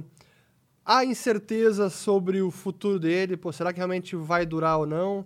Então, ainda. Você pode uma outra criptomoeda simplesmente tomar o lugar dela, né? Em teoria, pode. É. Mas só é bem improvável, porque esse é muito grande. Existem improvável. várias outras criptomoedas. Trocentas. Trocentas. Mas aí, quando é que a gente chega a esse, essa estabilidade de preço? Isso chega em algum momento? Pode ser que nem chegue. Mas se a gente olha pela história, quando começou o Bitcoin a ser negociado e ter algum preço de mercado, cara, a volatilidade era absurda. Variava 100, 200% num dia. Porque não tinha nenhum mercado organizado. Então, à medida que vão aumentando os volumes de negociação, vai caindo também essa oscilação de preço. Então, eu acho que ainda precisa aumentar muito os volumes de negociação nas exchanges e o uso do, Bitcoin para ter uma estabilidade maior, para de repente, em algum momento, ele ser usado como até unidade de conta. Isso é, é o bem que se precifica os outros, as outras, os outros bens e serviços. Mas pode ser que esse dia nem chegue. Mas, em teoria, para mim, ele pode chegar. Para a maior parte dos economistas, não. Isso não vai acontecer, é, é, é ilusão. Então, usar Bitcoin para comprar pão hoje não é nada prático. Ainda é pouco prático. Ainda Entendo. é pouco prático. Ah, mas olha. Foda que só vai ser essa realidade quando. Eu sou meio des- descrente, na verdade, que o Bitcoin vai um dia assumir como o grande, o grande, a, o gra- a grande moeda que todo mundo usa, tá É que tá ligado? tão, tá tão distante disso, né? É difícil a gente pensar que ah, o Bitcoin pode suplantar o dólar, vai ser a moeda mundial. Cara, em teoria, pode. Vai acontecer? Cara, ainda é muito, muito, muito difícil. Quase impossível. Teorias, as chances prováveis, a, a possibilidade tem, mas é quase impossível. Porque tem muitas barreiras. Não é, não é nem apenas a questão tecnológica, precisa evoluir ainda mais a rede. Hoje em dia, é, há limitações de transações, tem outros desenvolvimentos para criar é, outras camadas do protocolo para prover mais capacidade de transações, mas ainda não está nesse momento de ser o sistema de pagamentos do mundo. O, o- eu sei que o Bitcoin ele tem algumas atualizações, né? O Sim. sistema. E a, a forma com que eles decidem quais atualizações vão, vão ser seguidas é interessante. Cara, um isso é tipo de- fantástico. Como que eles fazem é, isso? É fantástico. Isso para mim é uma das coisas muito bacanas que o Bitcoin me trouxe foi a entrada num mundo completamente desconhecido de criptografia, que é, cara, isso é, é quase mágica. criptografia é um negócio fantástico, não conhecia nada. É, redes distribuídas e software open source. Então, software código-fonte aberto. Porque esse, é, esse é um dos negócios que é bacana, né? Como é que funciona o Bitcoin? O Bitcoin, na, na prática, ele é um sistema completamente anárquico.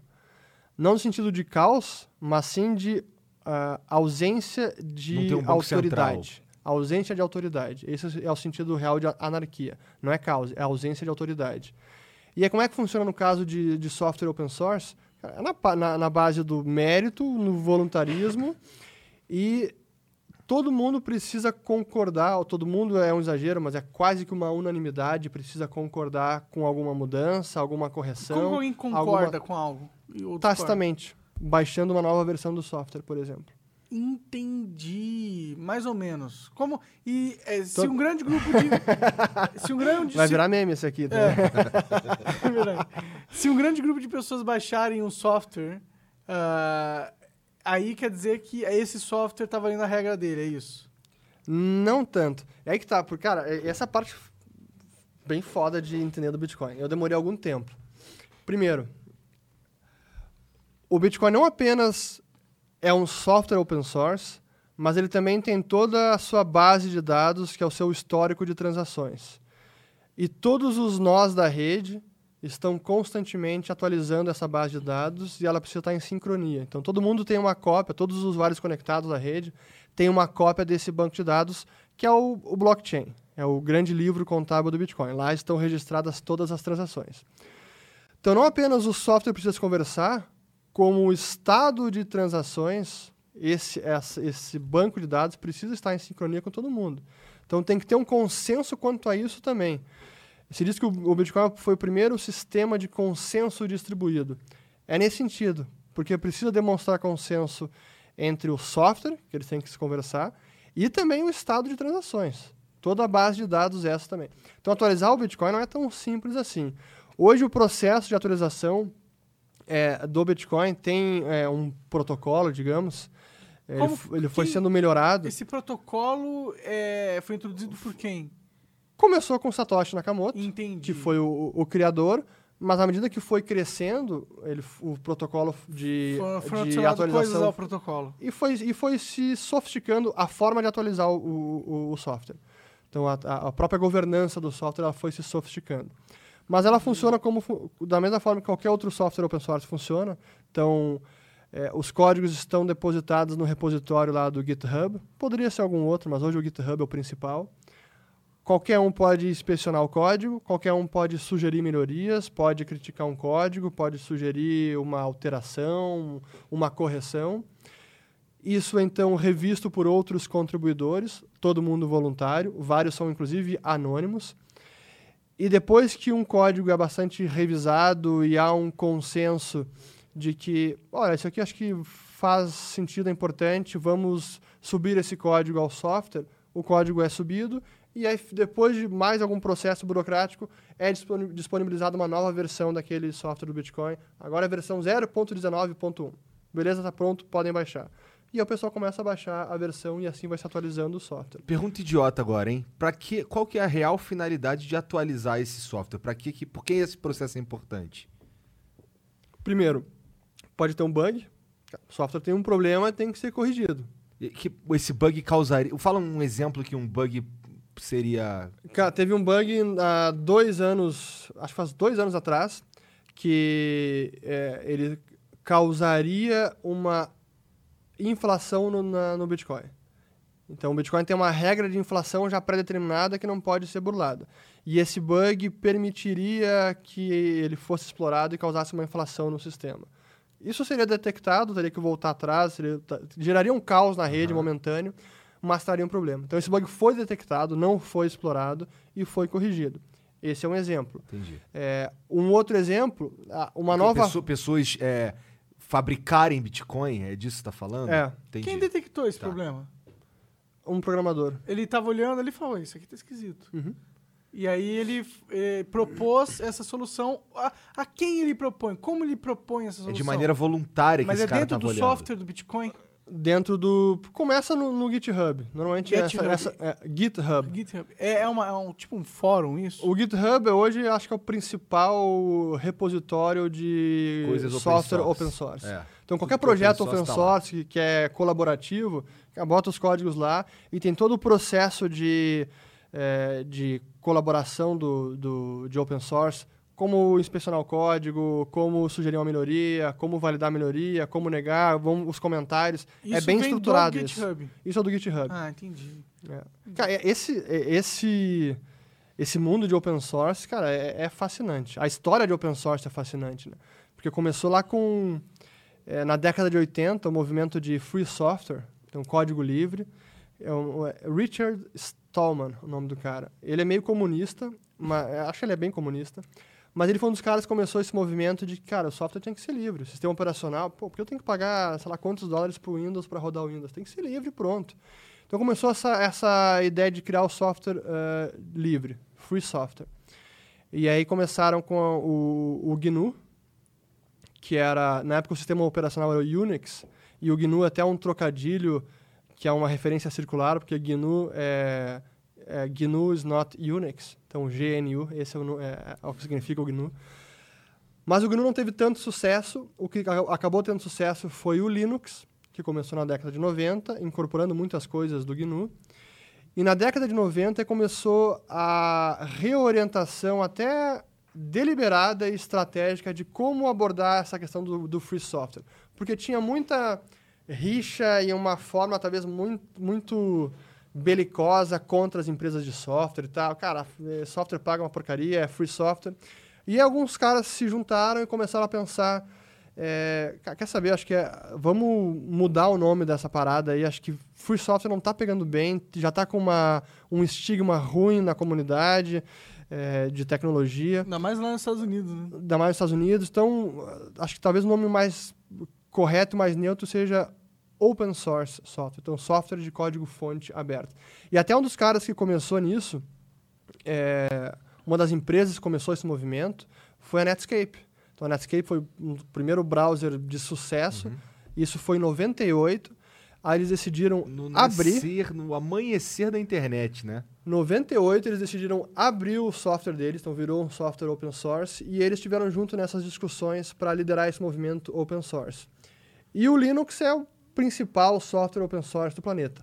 A ponto de hoje o Linux ser o principal software da internet. A infraestrutura da internet, em termos de segurança de servidor, roda Linux, Sim. não roda Windows ou Apple. Por mais que de exatamente? 70% pela segurança do software. E é por que da segurança do software?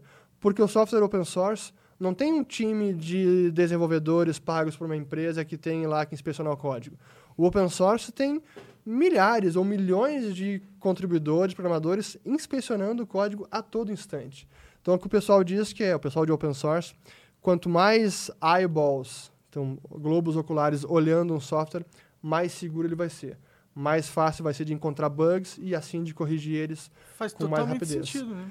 É, E- cara, e e, a fan- e a- e o, bi- o Bitcoin funciona de certa, de certa maneira dessa maneira também. É legal da gente estar conversando nesse negócio de Bitcoin, porque dá pra traçar o paralelo com o sistema político que a gente imagina, né? Pelo menos o pessoal mais ANCAP. Porque o Bitcoin é justamente a prova que um sistema descentralizado é, pode funcionar, né? Você não precisa É ter um... um- A prova cabal de que a anarquia funciona. É, não é uma completa anarquia. Quando você fala anarquia, nego sempre pensa que não vai ter regra nenhuma. Mas esse é o problema. Por isso que eu, eu friso, cara. Anarquia é ausência de autoridade. Sim. É ordem sem uma autoridade regra. central. Não quer dizer que não tem regra. É que não tem uma autoridade lá em cima dizendo, cara, faz isso, faz isso. Não tem um, um Deus supremo, não tem um Exato. presidente. Isso que é o negócio mais fantástico do Bitcoin, porque cara, quando a gente dá conta que o Bitcoin é hoje a rede mais potente do planeta, disparado. Se pegar o Google, a Amazon e botar todos os servidores deles juntos, o Bitcoin supera em potência em milhares de vezes. Caralho. É sério? bizarro. Muita gente isso- minando, minando Bitcoin. E isso já acontece há uns 4 ou 5 anos, que é a rede mais potente do planeta. Na época era o, aquele projeto de extraterrestre lá, o SETI, S-E-T-I. É um Como que projeto. é de- é, um, Interessante. é um projeto de estudo de. de é, eu não sei nem, se é extraterrestre, eu acho que é até. Talvez esteja falando uma grande besteira aqui. Não tem como editar, né? Então, azar. Ah, o é, que você tá óbvio. falando, o que você tá falando de rede mais potente é que ela, ela é... Mas a capacidade de, de, de processamento da rede. Entendi, entendi. Porque como é que funciona hoje? O, a rede do Bitcoin ela é medida em hashes por segundo. O que, que é um hash? É executar uma função criptográfica de, de embaralhamento, que é o hash. Então, a gente consegue medir quantas vezes por segundo a rede, de forma agregada, executa um hash. E hoje ela está em cerca de 100 exahash, que isso é 100 quintilhões de vezes por segundo. Caralho. Eu nem conhecia esse número, eu tive que dar um Google, cara. Depois isso, de, isso de quadrilha... que é praticamente impossível hackear essa rede e. Esse é um dos fatores, não é o único, mas essa força computacional é um dos fatores que faz com que ela seja praticamente incorruptível. Posso fazer uma pergunta meio burra? Não, não tem po- pergunta pode burra. soar Eu não sei se é burra ou não. Mas qual é a evolução dos computadores quânticos? Boa. Quanto mais, ah, né, mais rápido o, o processamento desse negócio for, você acha que vai cair a, a, essas criptomoedas ou elas vão ter que se adaptar para ter uns códigos mais Elas vão se difíceis? adaptar. Elas vão se adaptar e o mundo inteiro vai se adaptar. Porque a- a questão da criptografia, isso que é uma coisa bacana do Bitcoin. Ele foi uma. A criação do Bitcoin ela foi uma junção de várias tecnologias já existentes. Então, o brilhantismo e a genialida- a genialidade do Nakamoto foi juntar várias coisas que já existiam e conseguir fazer um- uma rede com incentivos que façam que ela funcione dessa maneira voluntária há Autônoma, mais de né, 10 também. anos, autônoma, 24 horas por dia, 7 dias por semana, todos os dias por ano. É meio bizarro. Ele começou E, uma. e- um e, cara, dominó e com o nível de confiabilidade, o uptime da, da rede é 99,98%. É absolutamente bizarro. E sem, ninguém, sem nenhuma autoridade lá dizendo como é que Alguém funciona. descobriu quem que é esse cara? Não, até hoje não. É um cara mesmo? Você fala, é tipo, ninguém sabe que se é um cara de verdade ou se é um pseudônimo. Deixa eu voltar à questão do, do- do Nakamoto Claro, rapidinho. claro. Só para responder da, da criptografia do computador quântico. Perfeito. Então, dentro dessas tecnologias que o Bitcoin incorporou, uma delas são os algoritmos criptográficos. E o que, que o Bitcoin fez? Cara, não vem o, o Nakamoto, né? Eu não vou inventar roda. Eu vou pegar um algoritmo criptográfico que seja padrão, que já foi testado pra caramba e que seja seguro. Então, os algoritmos criptográficos usados no mundo inteiro, na internet, em sistemas de bancos, em empresas, nesses aparelhos, em tudo, são os alg- algoritmos padrões. Então, os que o Bitcoin usa, que é os principais, é o SHA-256, SH256. O outro é o ECDSA, Elliptic Curve Digital Signature Algorithm. Tu é Então, muito nerd. Fiquei. Não sabia nada disso. Então, que é o, é o algoritmo de assinatura digital. Cara, são algoritmos padrões. É padronizado pelo NIST, que é o National Institute of Standards and Technology, americano. Então todo mundo usa Coisas isso. que já existiam há tempos. Há tempos. E aí qual é a parada com o computador quântico? Cara, se em algum momento chegar um computador quântico que é muito mais potente que o computador atual, não é exatamente a potência, mas é a forma como ele processa, não vou entrar nesse detalhe de Aham. quântico, É o tipo eu também de não sou especialista. né? É um tipo de potência. Mas enfim, ele quebraria facilmente esses algoritmos. Aí qual é a, a, a, a parada, né? O que que tem que fazer? Cara, é atualizar algoritmos que sejam resistentes à computação quântica. Seria uma criptografia quântica. Exatamente. Então, quando chegar esse momento, isso não é um risco para o Bitcoin, é um risco para o planeta, para tudo. Mas aí você atualiza o software, aí é uma atualização do software para adaptar e incorporar um novo algoritmo criptográfico. Entendo. Aí que funciona. Mas então, o tal do Nakamoto, né, cara? Quando eu comecei a estudar esse, esse mundo é, de dinheiro eletrônico, eu vi que eram pouquíssimas pessoas que estudavam esse negócio. Tipo, que isso é uma coisa que também para mim foi muito fascinante do Bitcoin, porque para entender o Bitcoin você tem que saber economia, tem que saber tecnologia, tem que saber rede distribuída, criptografia, teoria de jogos, um mundaréu de coisa. E a maior, a maior parte dessas outras disciplinas, para mim, eram assim, é, é, era alheia ao meu conhecimento, ao meu mundo. Mas dentro desse campo de dinheiro eletrônico, tinha alguns caras que estudavam isso nos Estados Unidos. Isso começou mais na década de 80. Um deles está vivo ainda, um, é, o, é, o, é, o, digamos que é o pai do Bitcoin, o padrinho do Bitcoin é ele, que é o, como é o nome dele? David Chaum, que é um americano da Universidade de Berkeley. E ele foi o primeiro cara a falar de dinheiro eletrônico, de pagamentos não rastreáveis pela internet. Isso na década de 80. Inclusive, ele é o cara que previu essa, o que ele chama que é a sociedade do dossiê, a sociedade digital, que por conta do incremento nas interações sociais, nas interações digitais, compra pela internet, troca de mensagens, navegação, GPS, caralho, é quatro, que isso ia formar uma quantidade de dados tão absurda de cada indivíduo que ia se formar um, um legítimo dossiê de cada pessoa. Que Cara, é o que a gente está vivendo. Que é exatamente o que a gente vive hoje. E vale dinheiro pra caralho isso aí. Vale muito, muito. E esse cara previu isso lá na década de 80. Mas então, quando a gente analisa essa história de pesquisa em dinheiro eletrônico, acho que eram 30 caras, 40 caras que pesquisavam esse troço. Então você vai afunilando a quantidade de pessoas possíveis a serem o Satoshi Nakamoto, cara, são pouquíssimas pessoas. Eu não sabia que tinha esse mito, cara. Tem, tem, ninguém sabe quem é até hoje. Interessante, cara. Então, tem alguns fortes candidatos, um deles já morreu, ele, o cara tinha uma ninguém doença sabe, degenerativa. Não. Tem alguém que sabe. Não, tem alguém que sabe. Não é conhecimento público. Tem um outro que está vivo, também ele ainda é bem atuante no Twitter, que é o Nick Szabo é um americano também, polímata. O cara sabe de tudo, direito, PhD em direito, tecnologia, economia, o cara é foda. E ele é um dos fortes candidatos, até porque ele escreveu um paper em 98 chamado BitGold, que era apenas uma ideia assim, uma uma ideia conceitual de como seria um ouro digital. Existe foi... alguém pesquisando para descobrir quem é? Existe Cara, alguém se preocupa CIA, com isso? Com certeza. A CIA, cara, certamente, a agência de inteligência, FBI, sei lá, certamente sim. E esse é um dos motivos, e eu acho que nisso Nakamoto foi extremamente inteligente, porque ele era paranoico com segurança. Não apenas a segurança do sistema, por isso que o sistema até hoje é tão seguro, é, e uma das, um dos grandes atributos da rede é isso, é a segurança. E é por isso, mas segurança pessoal dele também, né? Esse lance de, de, do Bitcoin ser seguro é o que faz o Bitcoin dominar esse mundo de criptomoedas? É uma das coisas. É. Acho que outra é o próprio. Senioridade da moeda. O, né? É, o efeito rede, né? É. Então, é, foi a primeira que acabou trazendo mais usuários.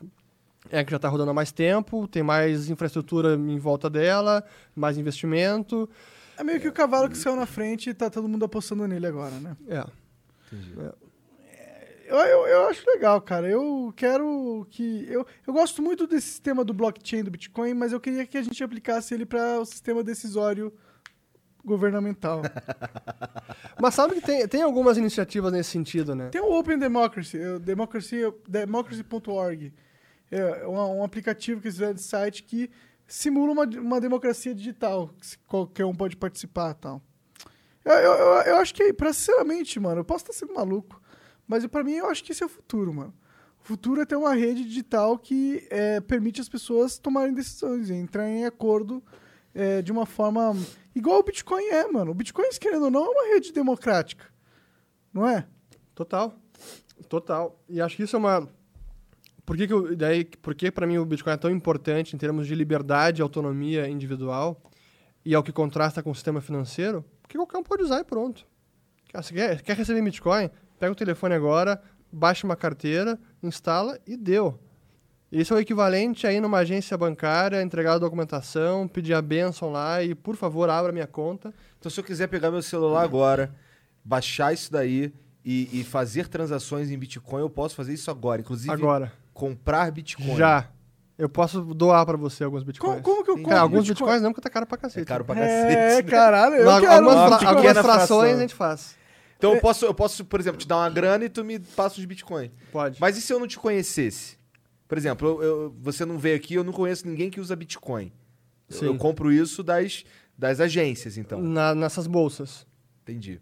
E que hoje é onde tem mais liquidez, ou seja, tem mais volume de negociação, então mais fácil, mais conveniente, mas já são empresas bastante reguladas. No Brasil, por exemplo, a Receita Federal largou uma instrução normativa que começou a valer ano passado, que é a 1888, e que basicamente pede muitas informações para as exchanges, tem que reportar uma série de informações mensais.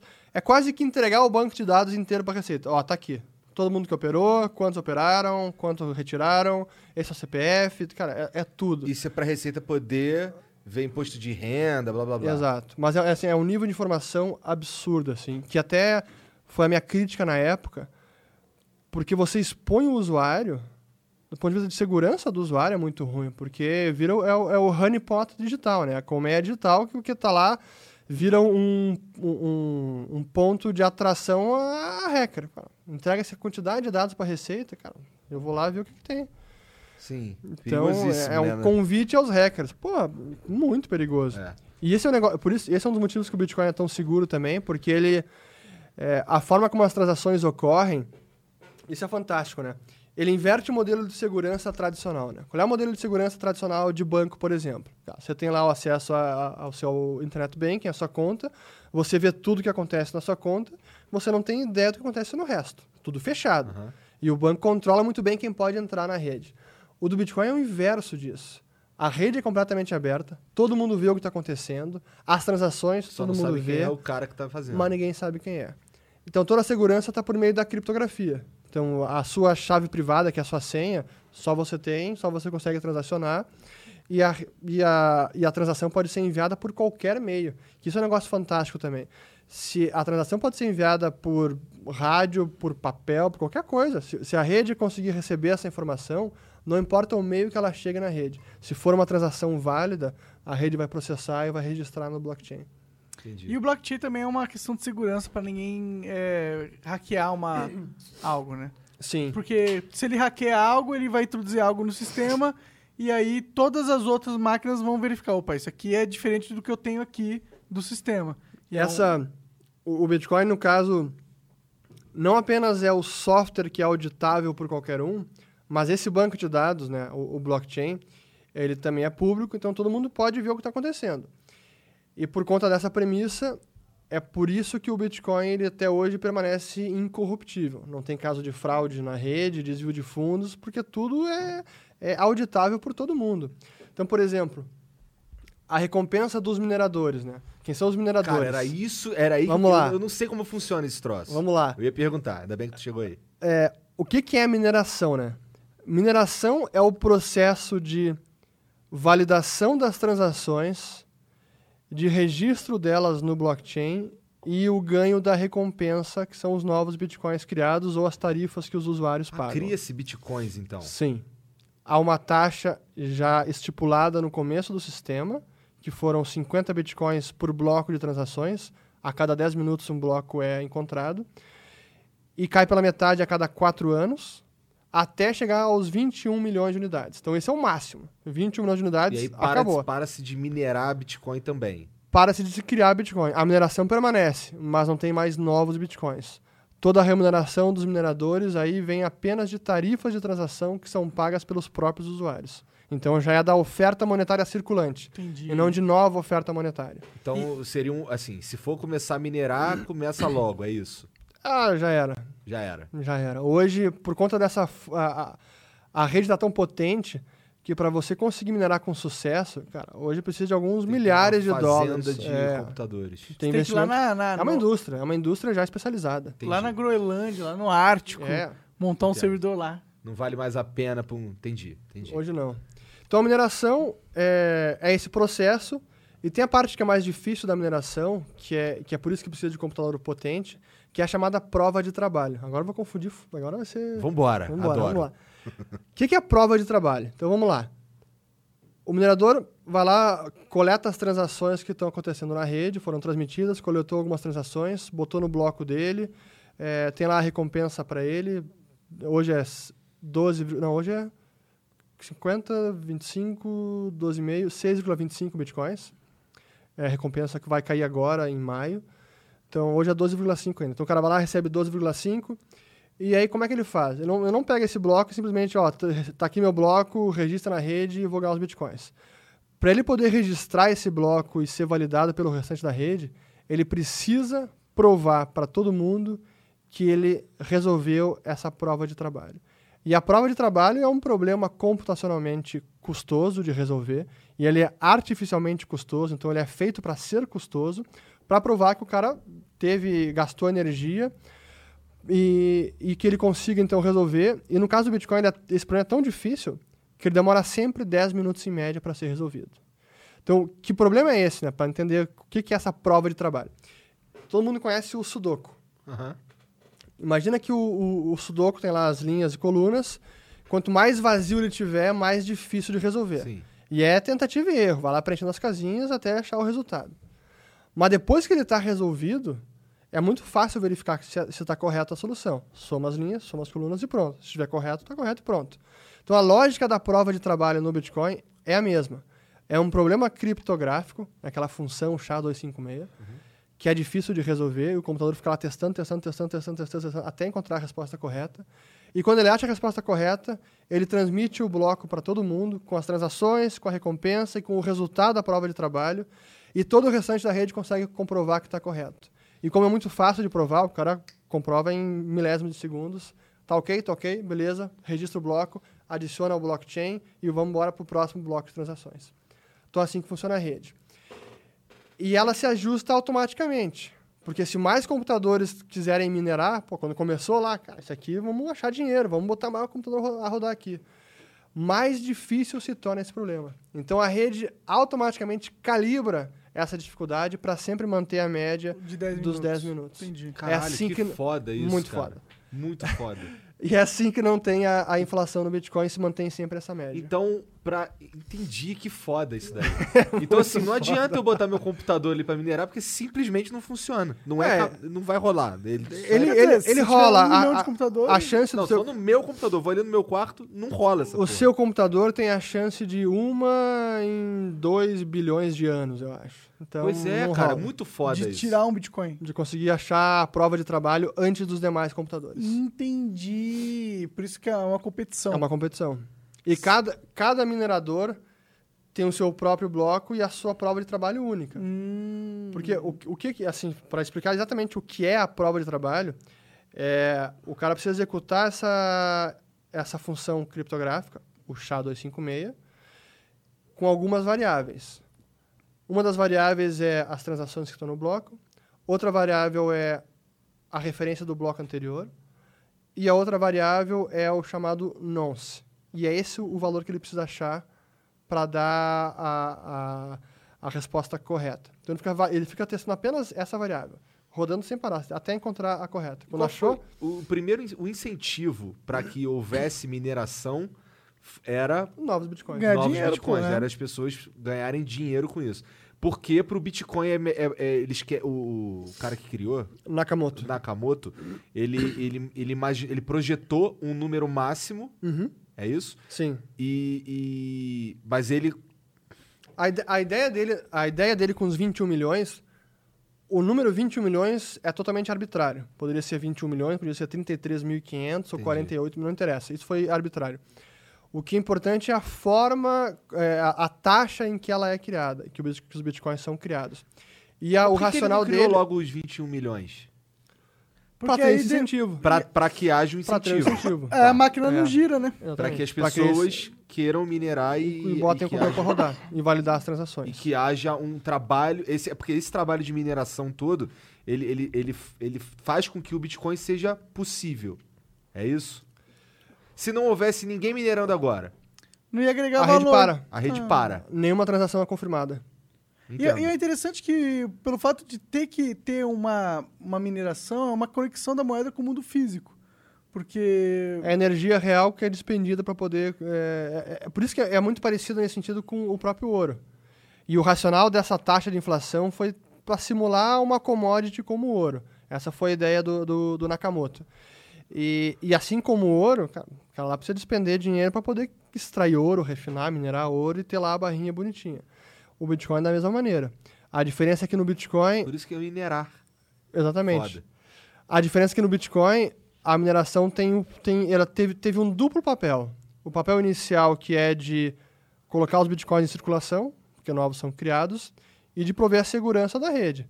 Porque depois que novos Bitcoins, que, que acabar os 21 milhões, que chegar no limite, a mineração segue, mas não com novos Bitcoins, e sim apenas as tarifas de transação que são pagas pelos próprios usuários. Aí essa vai ser a remuneração do, do minerador. Então, quando ele dá o. Quando sua máquina tá minerando e o Bitcoin ele te dá o desafio, você, na verdade, você tá resolvendo o desafio e ao mesmo tempo provendo um serviço para a rede que é de Total, verificação. foda. De segurança. Entendi. Porque aí, aí, aí por que, que é tão. Vai ficando cada vez mais foda. Por que, que é tão foda assim? Por que, que é inquebrável quase, quase o sistema? Eu falei que aquela, na, na prova de trabalho tem lá a função e aquelas variáveis. As transações do bloco, a referência do bloco anterior e o nonce, que é a variável que precisa ser encontrada. A referência do bloco anterior é o que acorrenta todos os blocos de transações e faz com que a rede não consiga ser quebrada. De que forma? Se por acaso o cara espertinho queira, ah, quer saber três blocos atrás ou cinco blocos atrás, eu vou alterar uma transação lá e vou voltar os bitcoins para mim que eu transferi para alguém. Se ele fizer isso, ele vai alterar a primeira variável daquele bloco, que é o conjunto de transações. Ele va- vai mudar uma transação. Então, ele, ele mudando aquela variável, ele precisa refazer a prova de trabalho e achar um novo resultado. Ele refazendo a prova de trabalho, ele cria uma nova referência para aquele bloco que vai impactar o bloco seguinte. Então, o bloco seguinte tem que refazer que a prova de de trabalho. novo. e assim por diante. Então, é sempre uma corrida no sentido de, para o cara conseguir adulterar uma transação passada, ele não apenas precisa fazer a- refazer a prova de trabalho daquele bloco, mas de todos os blocos subsequentes e mais rápido que todo o restante da rede. Que é impossível. Que é impossível. Você teria que ter um, um computador Deus. É, é supremo. impossível. Aí tem, a, aí tem a, a chama- o chamado. Ah, mas tem o ataque dos 50%. Se o cara detiver mais de 51% da força computacional, ele tem mais chance de conseguir fazer isso. E aí que entra a parte que é um pouco mais complexa, que tem a ver com os incentivos da rede, que sim, ele pode fazer isso, ele conseguiria, em tese, ter mais probabilidade de voltar no blockchain, adulterar a transação e refazer o blockchain, refazer a prova de trabalho e conseguir burlar o sistema. Mas o restante da rede não é completamente passiva. Ah, o cara mudou a transação, mudou o bloco, a gente tem que aceitar e pronto. Não. Então, o restante da rede que está assistindo também recebe os novos blocos, valida os blocos, e se o cara, por exemplo, quiser adulterar alguma regra ah, dos novos bitcoins, que hoje é 12,5 bitcoins por bloco, se ele quiser dar uma desperta, ah, vou botar agora 55 bitcoins, não vai passar. Então a rede não vai aceitar um bloco inválido. Então, mesmo que alguém detivesse a maior parte da força computacional, o cara conseguir eh, subverter a rede assim não é tão simples. É bem, é bem dif- difícil. Porque todo o resto teria que validar isso pra. Faz sentido. Me- me- existem os, tem dois tipos de nós na rede, para simplificar. O minerador, que valida a transação, registra no blockchain e ganha recompensa, e o nó chamado nó integral, que é o full node, que é o cara que apenas valida as transações e também certifica que as regras estão sendo seguidas. Esse cara também é muito importante. Existe um. Existe uma, um. Pessoas com computadores dedicados a fazer essa verificação. Sim. E essa verificação qualquer computador faz, que é só basta rodar o software do Bitcoin e E você ganha algo também? Não. Aí é o o algo nesse sentido É é, a tua própria segurança. é manter a rede segura. Entendi. Tá acontecendo automaticamente só do fato de você usar a rede. Cara, é, é, é, é muito fodástico. Cara, é muito foda Muito isso. foda, velho. É, eu espero que essa tecnologia é, liberte os humanos de alguma forma. Eu acho que. Já está. Com certeza, Olha né? na Venezuela, na Argentina. É, eles fizeram o petro. um- eles fizeram um Bitcoin baseado no petróleo. Não, lá, aquilo né? foi uma estafa lá do, do Maduro. do Maduro. Ele disse Mas que era não deu- eu Petro, uma criptomoeda lastreada em petróleo. Nunca criou porcaria Não nenhuma. deu lastro. Nada, nada. Nem, nem saiu do papel. Entendi, entendi. É possível? O quê? Fazer isso? Fazer uma, uma criptomoeda mais lastreada no petróleo? Até pode, mas quando você faz qualquer coisa, las- no, no caso do- de criptomoeda lastreada em algo físico, você reintroduz o terceiro de confiança. Porque aí você precisa de, alguma, de uma entidade centralizada que Então vai é só mais garantir um aquele dinheiro, lastro. Na verdade. Não, a, a única diferença é que ele é digital. Mas é Exato. só mais um dinheiro que não tem nada a ver com Bitcoin, por exemplo. Entendi, Não. interessante. Entendi.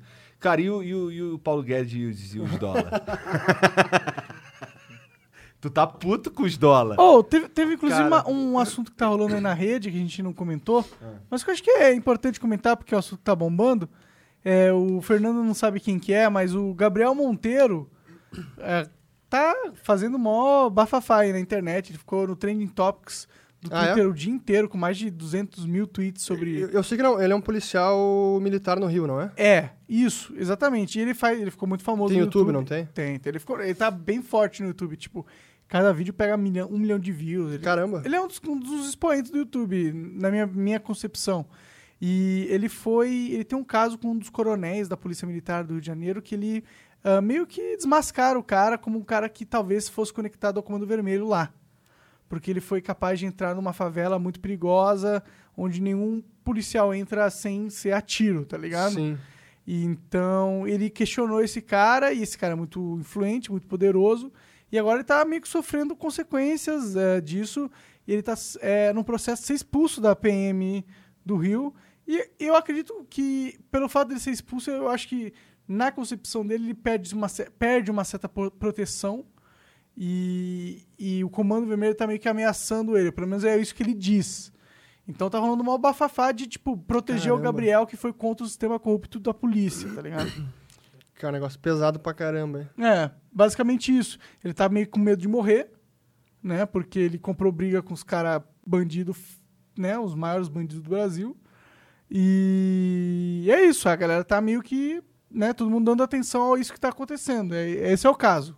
É, ele tá pedindo ajuda pro pessoal porque ele disse que tiraram o porte de armas dele e que eles estavam, basicamente, a PM, ele diz que a PM tava botando ele p- pra morrer, basicamente. Estavam empurrando o cara pra morrer. Então, tudo que eles, a PM podia fazer pra fuder ele, ele disse que foi feito, tá ligado? E aí ele tá fazendo Pô, mas aí eu quero pra- novidade, né, é, cara? Pois é, Com todo respeito aí, como é o nome? Gabriel? Gabriel É. Monteiro. Gabriel, com todo respeito aí, cara, eu quero novidade, né, cara? Tu.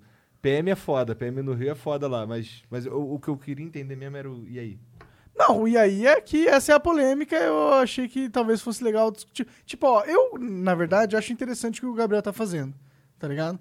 Porque ele tá usando a plataforma da internet pra tentar impactar a vida real de uma maneira pesa, é, forte, tá ligado? Ele tá realmente comprando briga, ele tá usando a influência que ele adquiriu. É um, é um risco pessoal enorme, né, cara? Vai sair o Cara, Tropa de Elite 3 com, com o Gabriel, agora ele é Claro. o, né? o inimigo agora é outro. Mas, mas tá bombando isso, é legal conversar com o Gabriel. Eu acho que.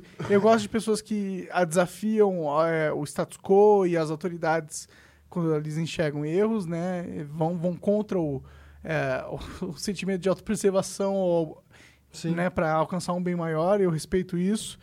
Ah, espero que né, fique bom. Dan- fique Daniel Fraga style, né, cara? bem. É. Cara, mas você tá puto com os dólar. Cara, eu tô. Eu tô puto com dólar. O Então- Gue- Guedes falou que o dólar alto é foda, porque aí pega a reserva, vende a 5 reais. Putz. Eu, eu queria entender por que, que isso é uma senhora burrice. Explica pra mim. Primeiro, é, o disclaimer inicial aqui. Eu sou fã do Paulo Guedes, acho que ele é. O que ele está fazendo no governo com as iniciativas de reduzir Estado, a equipe que ele trouxe para lá, tenho vários amigos que trabalham com ele. É, respeito, admiro e, Torce por e, ele. e- e torço, claro, torço, apoio.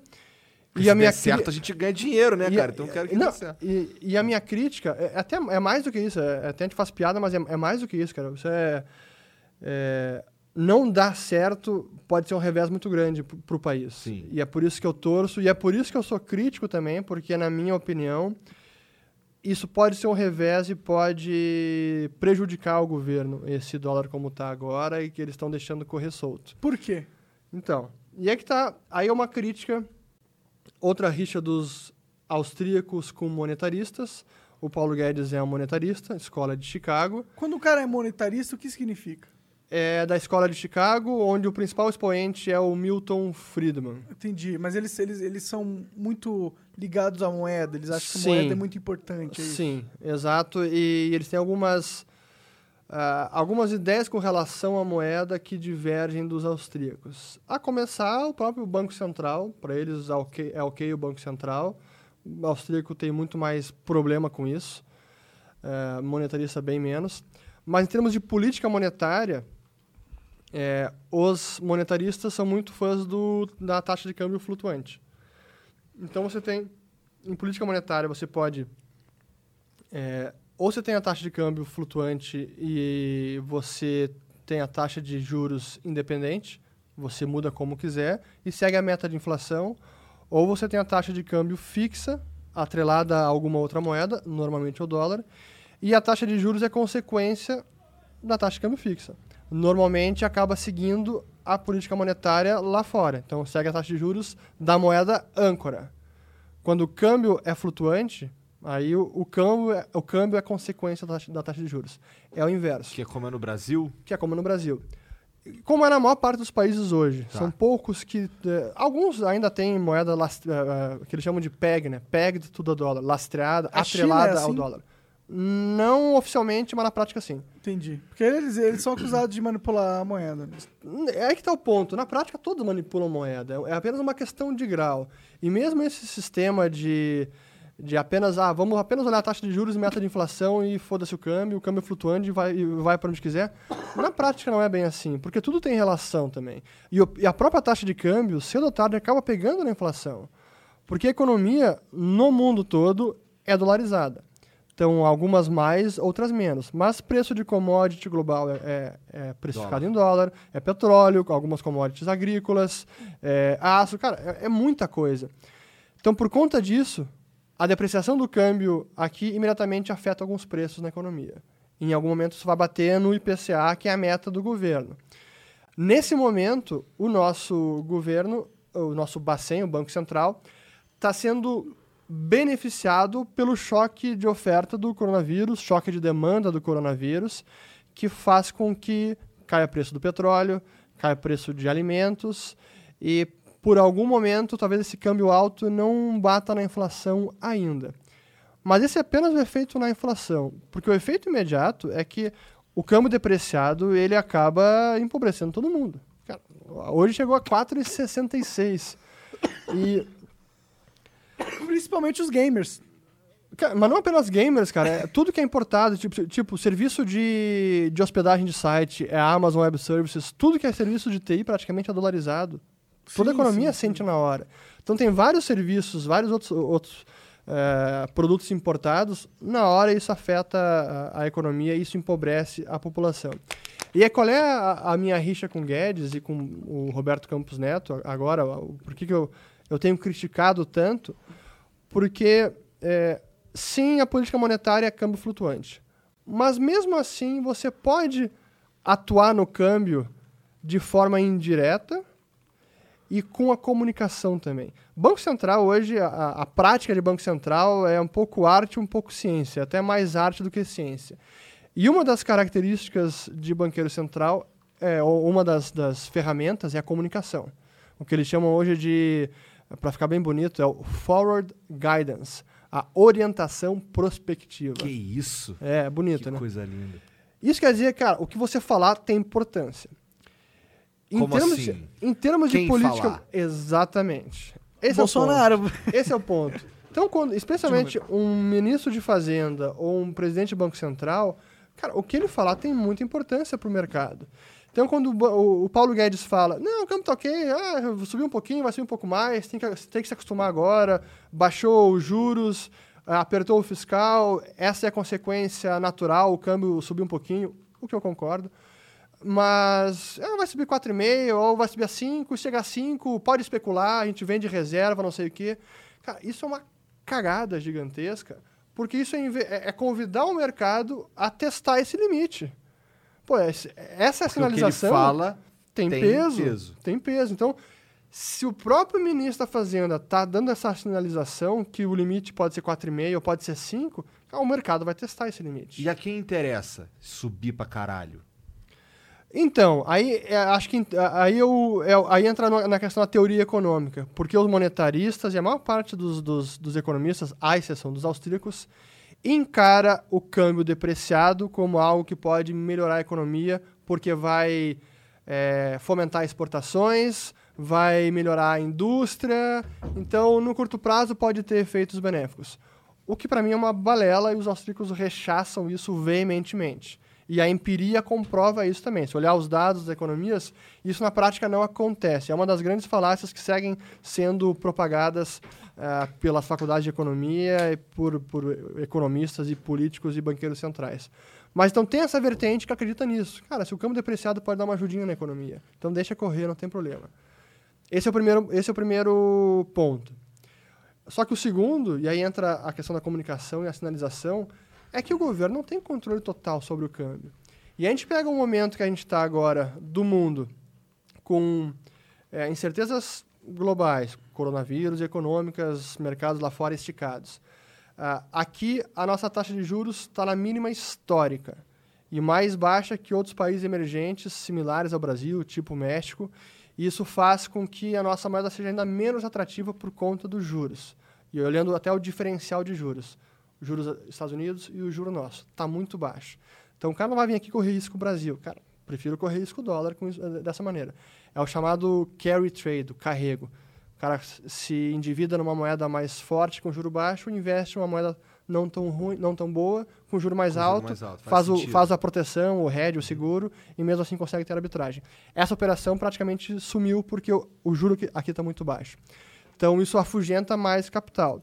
E, aí, e aí com pressiona mais o câmbio. Sobe mais. E como o câmbio não é uma ciência exata, assim, o cara, ah, vou definir nesse patamar e consigo segurar e, cara, pode é, perder o controle. Ah. E o que acon- é o que aconteceu agora. E a minha, a minha crítica é, isso aconteceu porque juro está muito baixo, baixou demais, é, e a comunicação está muito ruim.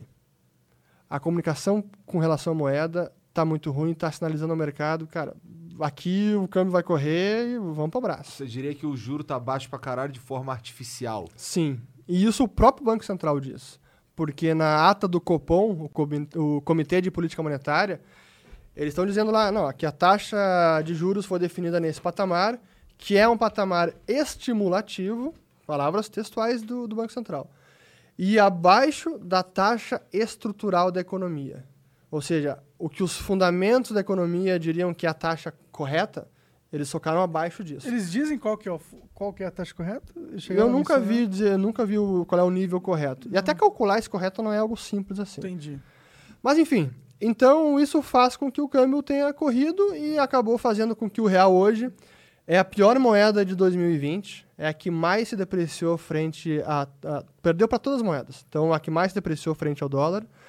Já perdeu pro rand sul-africano, pro dólar da Namíbia, Caralho. pra Turquia, para tudo, tudo. Só não perdeu ainda pro Bolívar venezuelano, só esse. Existe algum, alguma previsão de recuperação do real?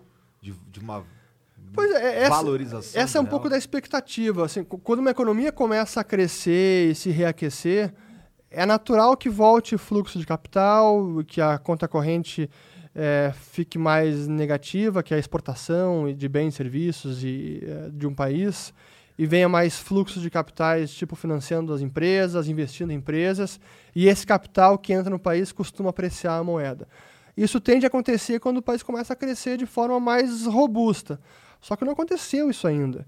Então, acho que vai acontecer. A gente está no período de recuperação da economia, tem, acho que muita coisa melhorou, mas não, não acelerou ainda. Existe um- uma ideia de qual seria o preço real, por tem, assim dizer, do tem. dólar? Já vou, deixa eu pegar uma cerveja Fica aqui à já vontade, explico. cara.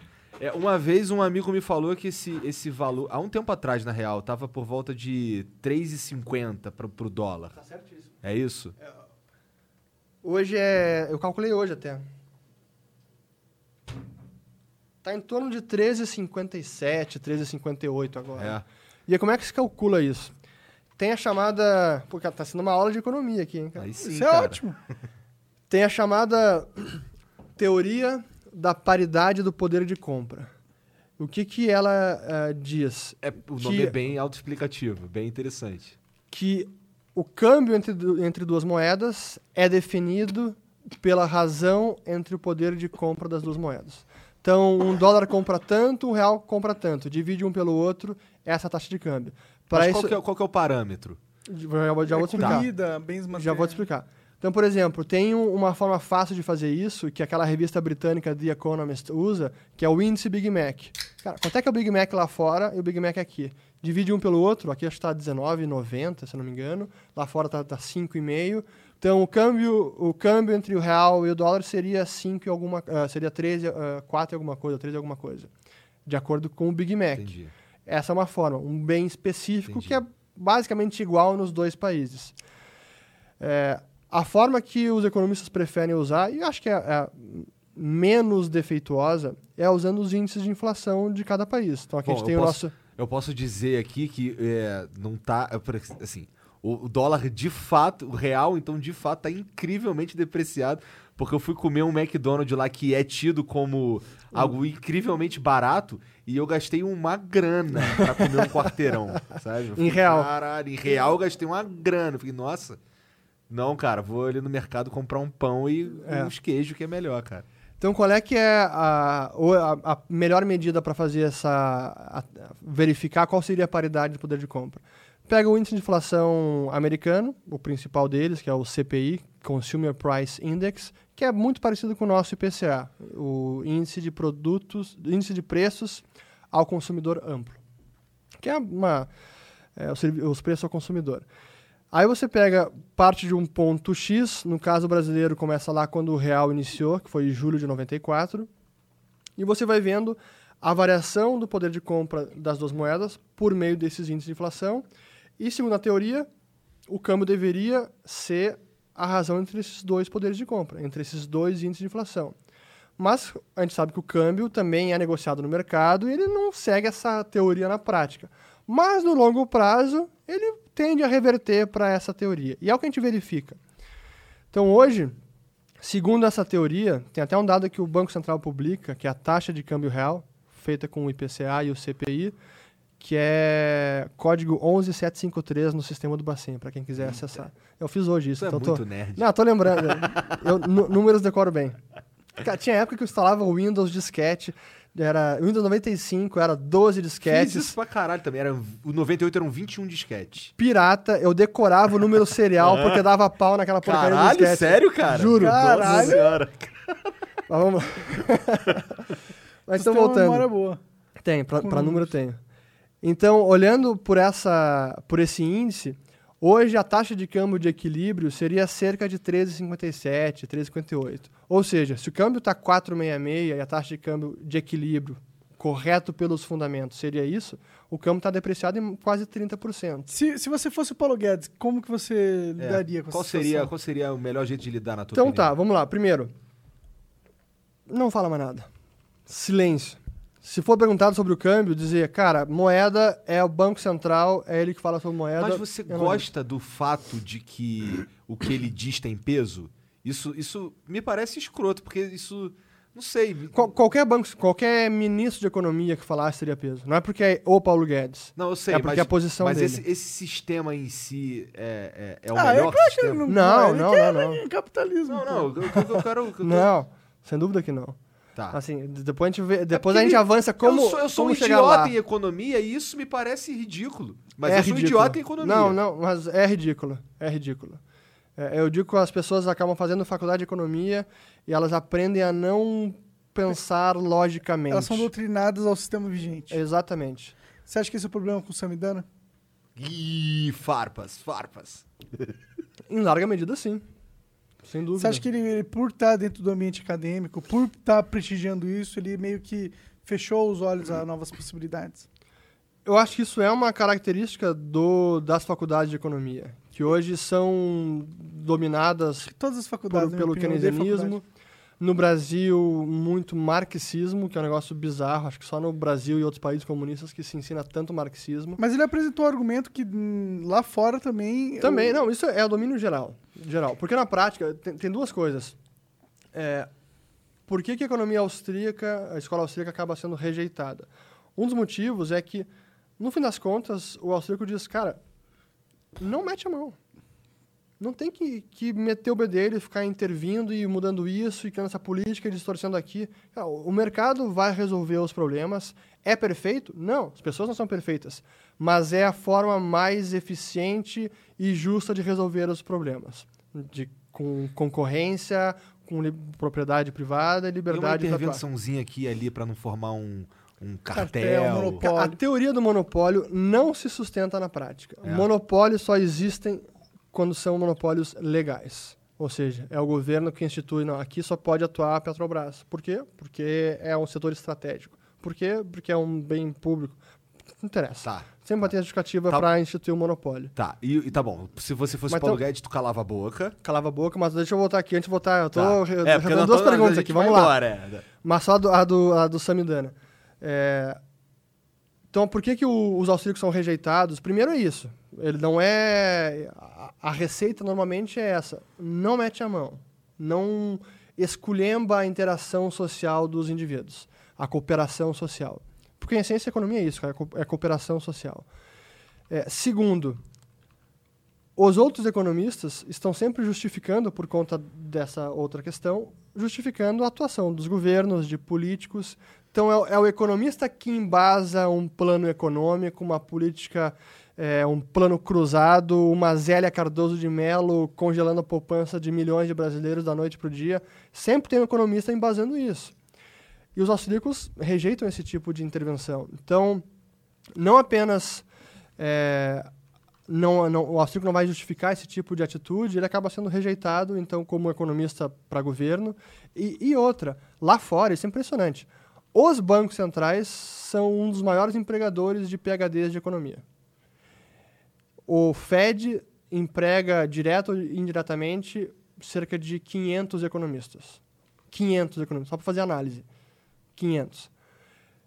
E vários desses estão dentro das, dos jornais acadêmicos, das revistas acadêmicas, que é o, o grupinho, a, a, a panelinha, que se vier um austríaco lá escrever alguma coisa, mesmo que seja com muita propriedade, e até usando o ferramental do mainstream, modelos econométricos, etc., o cara vai acabar sendo rechaçado.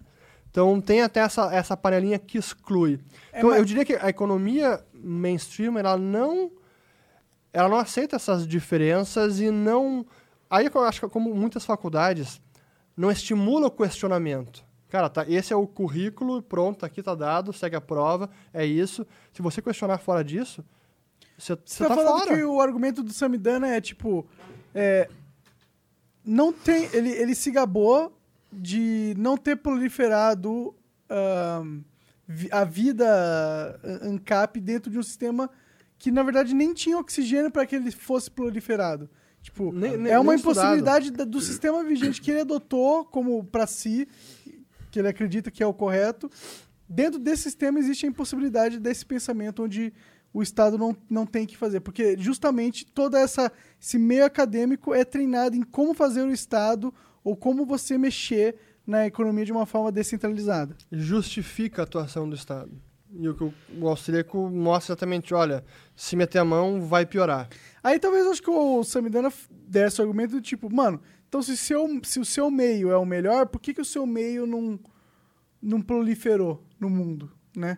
Justamente por isso, porque não está justificando o governo, não justifica os políticos. Então Mas não, tipo, não, se ele tivesse uma vantagem competitiva, ele poderia se proliferar aquém disso. Ah, não, é que ele, o, o Samidana nos argumenta, ah, se olhar quem é o cara que vai ser melhor empregado, o cara que se formou no, em Harvard em economia, no MIT, ou o cara que se formou em economia austríaca? Ele diz, não, é o cara que se formou em, no MIT, não um cara de escola austríaca. Mas até eu digo uma, que ele não vai gostar e nem muitos economistas. Se olhar no mercado financeiro, eles preferem muito mais engenheiro, contador, matemático, estatístico do que economista. Porque muitas vezes o economista, da forma que ele é treinado, é quase como é, é desensinar como o mundo real funciona. E essa, para mim, foi a parte mais sensacional de escola austríaca, porque eu, eu fiz administração de graduação. E quando eu comecei a estudar escola austríaca, o que me chamou a atenção foi, cara, isso aqui faz sentido. É é assim que o mundo funciona. É assim que, ele, que, ele, que, que as coisas acontecem de verdade. Essas são as relações de causa e efeito. E aí tem um ponto interessante, de novo para criticar os economistas, é, que apesar dos austríacos não gostarem de fazer previsão do tipo quanto vai ser o PIB do ano que vem? Se olhar, lá tem o relatório Focus lá, né? Que é o relatório que compila as, as, as, as previsões dos economistas de qual vai ser o PIB desse ano, do ano que vem e a inflação desse ano. E que normalmente erra, né?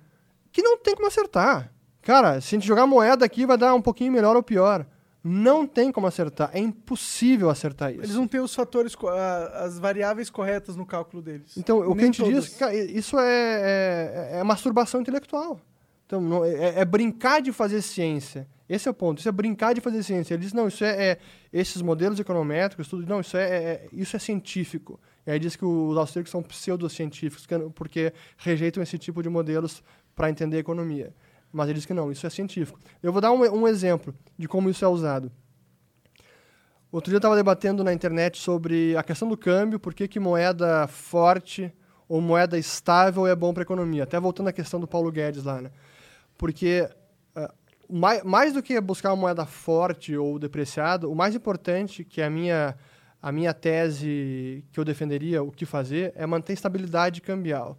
Então, no hoje em dia, qual seria a forma correta? Respondendo, respondendo a dica para o Paulo Guedes. Primeiro, não falar sobre câmbio, é Banco Central. Segundo, já que não dá para ter câmbio fixo porque saiu de moda, tem algumas complicações adicionais, vamos seguir com meta de inflação, a gente manipula a taxa de juros para chegar à meta de inflação, mas, pô, baixa essa meta de inflação ao que é o padrão mundial, que é 2% ao ano, e não 4% ao ano, que é uma pornografia, né? 4% ao ano. Se somar isso em 10 anos, é quase 50%. É, então, baixa a meta e converge para o que é a meta de inflação mundial. Com isso, você vai obrigar a ter uma taxa de juros talvez um pouco mais alta, mais condizen- condizente para atingir essa meta. E o câmbio vai se acomodar no patamar mais equilibrado. Então, é uma forma indireta de alcançar a estabilidade cambial. Essa é uma ideia. Mas então, voltando ao meu debate no Twitter sobre estabilidade cambial e moeda forte, aí um cara veio lá comunica, foi dizer, cara, um economista mainstream, você não sabe o que está falando. Já tem ampla literatura que diz que moeda depreciada, é, moeda fraca estimula a exportação, industrializa um país e essa é a forma correta. E aí me mandou um link do paper. Aí eu fui ver um paper, tá lá o paper do cara, um econométrico, com o seu modelo, com as suas premissas, com as suas variáveis, e aí faz lá todas as suas modelagens, roda o modelo dele e chega à conclusão, ó, de acordo com o meu modelo, sim, uma economia com moeda fraca industrializa e, e favorece exportações. Tipo, o cara fez aquela punheta na cabeça dele É porque e faz diz, ó, sentido, que tá faz provado. essa lógica. aí aí né? você olha a realidade, mas você olha a realidade, Ah. aí a realidade diz que aqui não é exatamente aquilo. Você olha o Japão, É porque não quer dizer olha, que... olha a Alemanha. Não quer dizer que o fato de ter uma vantagem competitiva dado ao câmbio, que a nossa indústria vai conseguir se desenvolver ao ponto de conseguir competir com indústrias muito mais. É, num ecossistema econômico muito maior, com muito mais tempo de. Tipo, é, é, é que nem você pedir pra um cara que nunca treinou na vida competir com um maratonista. Aí você fala, mas pô, é, o maratonista vai estar carregando 10 quilos nas costas. Mas foda-se se ele tá carregando 10 quilos nas costas. Ele é, uma ele é um maratonista que treinou a vida inteira. Não importa. Mesmo que ele tenha uma pequena desvantagem sobre você, o fato dele já estar à frente competitivamente de você anos luz, significa que essa desvantagem ela não é o suficiente para fazer um efeito real. É isso. Sim. Mas então, é... aí como é que eles... é Por isso que eu digo que é, esses economistas, via de regra, não são todos, mas que acabam usando demais esses modelos em... Um modelo que ele criou, é isso? que ele criou com base nas premissas, nas variáveis, Entendi. que isso pode ter alguma aplicação para alguma empresa, para algum setor, para o cara prever alguma dinâmica de preço, etc. Mas não para fazer economia em sentido amplo. Entender as leis econômicas, entender para onde o país pode ir, como a economia vai, vai performar. Aí que está é inadequado essa ferramenta. E acontece que para esses economistas, quando o cara faz isso, tipo, é, se a realidade não está de acordo com o modelo dele, o que o modelo disse, a realidade é que está errada, não é o modelo dele que está errado. Assim, é, é quase essa é a conclusão. E é nisso que os austríacos são muito bons, porque vários eventos importantes na economia mundial nos últimos anos, os economistas austríacos, uma boa parte deles conseguiu prever com uma precisão impressionante e o restante não. A começar o último evento cataclísmico que foi a grande recessão financeira, a grande crise financeira de 2008. Pouquíssimos economistas do mainstream conseguiram ver que aquela crise estava chegando. E dos austríacos teve vários, mas vários. Tem o Peter Schiff. o, o austríaco tá sempre prevendo que vai ter uma crise, né? Essa é uma crítica dos austríacos. Eu, eu concordo. essa, essa eu, eu é, aceito a crítica. Já, acho que já, já fiz isso também. Mas é uma piada que os caras falam. né? Os austríacos previram 11 das últimas duas crises. É. Mas, não, é que os austríacos entendem melhor, eu acho que esses É porque eles- desequilíbrios da economia. Eles entendem que o, do jeito que as coisas estão organizadas, uma crise é inevitável. Sim. Sim. Mas para te dar um exemplo de 2008, aí chegou a crise de 2008, cara, a- a crise de 2008 tinha grande chance de ser uma nova grande depressão. E, e aí teve a, a para mim foi interessante foi uma carta da rainha da Inglaterra que escreveu uma carta aberta perguntando por que, que os economistas, que a classe de economistas não conseguiu prever aquilo. E aí depois vários economistas se desculpar para a rainha, tentar explicar por que, que não conseguiram entender e tal. Então isso mostra como, para o que realmente importa, não é ficar no, essas, é, brincar de fazer ciência com modelos, é, os caras não viram. Então ficam brincando de ver a formiguinha e o elefante passando, ninguém viu, que era a coisa realmente importante. E que agora está acontecendo de novo. Então o argumento é esse, é que a lógica eh, econômica... e- e- eco- como que era? E- Ih, sei lá. econometria, Econométrica. Econometria. É. É, ela é limitada porque ela não leva em consideração fatores da vida real que são impactantes e por isso elas, no final das contas, vão errar mais. E porque é, é outra questão do voltando ao início da nossa discussão, a questão do método, né? É o que os austríacos dizem que você não pode importar os métodos da física, por exemplo, que esses economistas do mainstream acabam fazendo, porque em economia você não consegue isolar variáveis. Então, o máximo que você consegue fazer, é o Mises dizia, que são os Gedanken Experiments. Então, são pe- experimentos mentais. Cara, você é, diz o seguinte, é, é o famoso ceteris paribus, tudo mais constante, isso tende a acontecer. Então, se aumentar é, a produção de latinha de cerveja, o preço tende a cair. A não Mas ser que a demanda aumente num... Aí, tudo mais constante tende a cair. Mas se por acaso, cara, Amstel é uma porcaria, ninguém toma mais Amstel, vai aumentar, vai cair o preço? Quer dizer, eh, se todo mundo começar a tomar mais Amstel, vai cair o preço? Talvez não.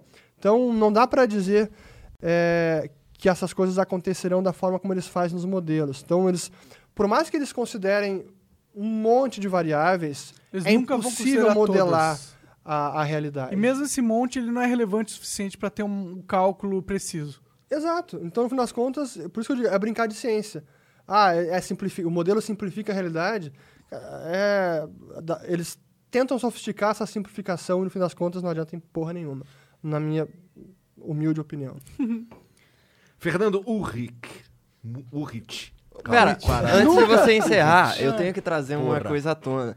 Talvez você já esteja de saco cheio de falar sobre isso. Não, não, vamos lá. Você tem 67 anos, cara. Ah, boa, cara, vamos lá. Porra é essa, cara? Ó, eu vou explicar aqui pra galera que não tá entendendo. É que no. Se você procura Fernando Ulrich, olha ali, ó. Olha lá, ó, na tela lá, ó. Ulrich. Aqui, ó. Tá vendo? Pode Idade. ler, pode ler. Caralho, 67. 67 anos. Que isso? Exato.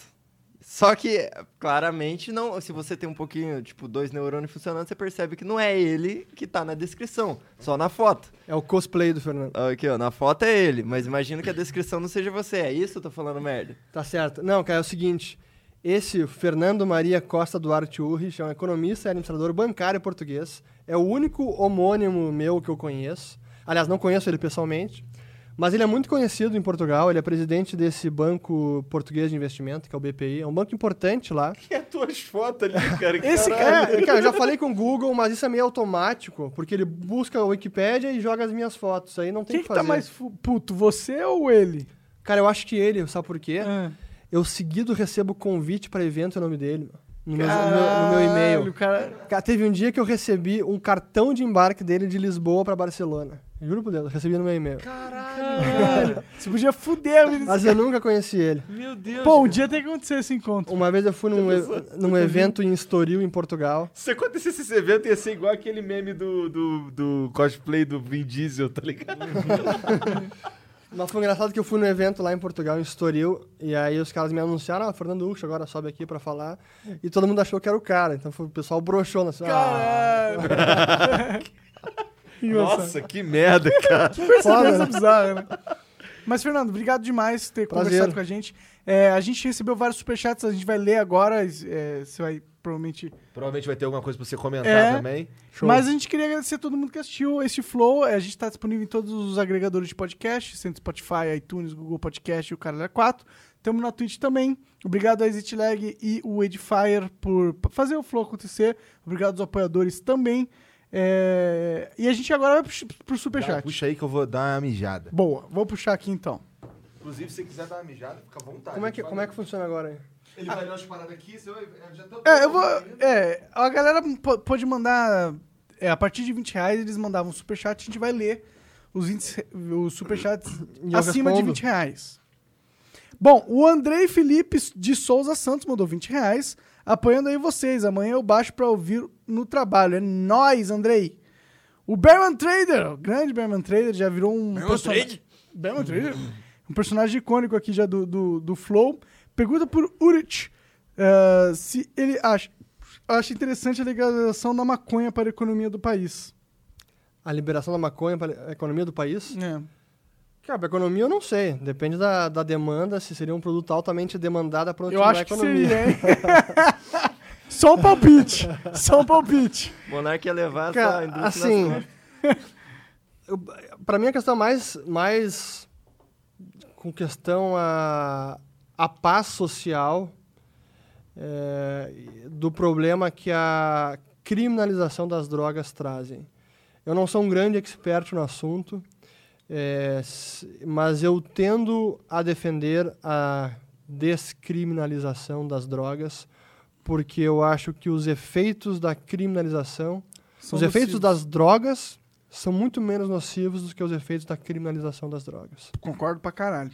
Berman Trader mandou mais 20 reais. Pergunta por Urich se ele acha eh, bacana legalizar e taxar cassinos no Brasil. Por favor. Puta, cara, sabe um negócio que eu nunca pensei? Mas eu diria que sim, cara. Taxar também? Quer dizer, bom, legalizar vai, e taxar ou só liberar? vai ser uma atividade econômica como qualquer outra. É. Então é, vai acabar taxando Eu, eu prefiro isonomia de impostos. Se tivesse imposto para todo mundo igual e não essas alíquotas tudo diferente, como é a Também. nossa malu- maluquice.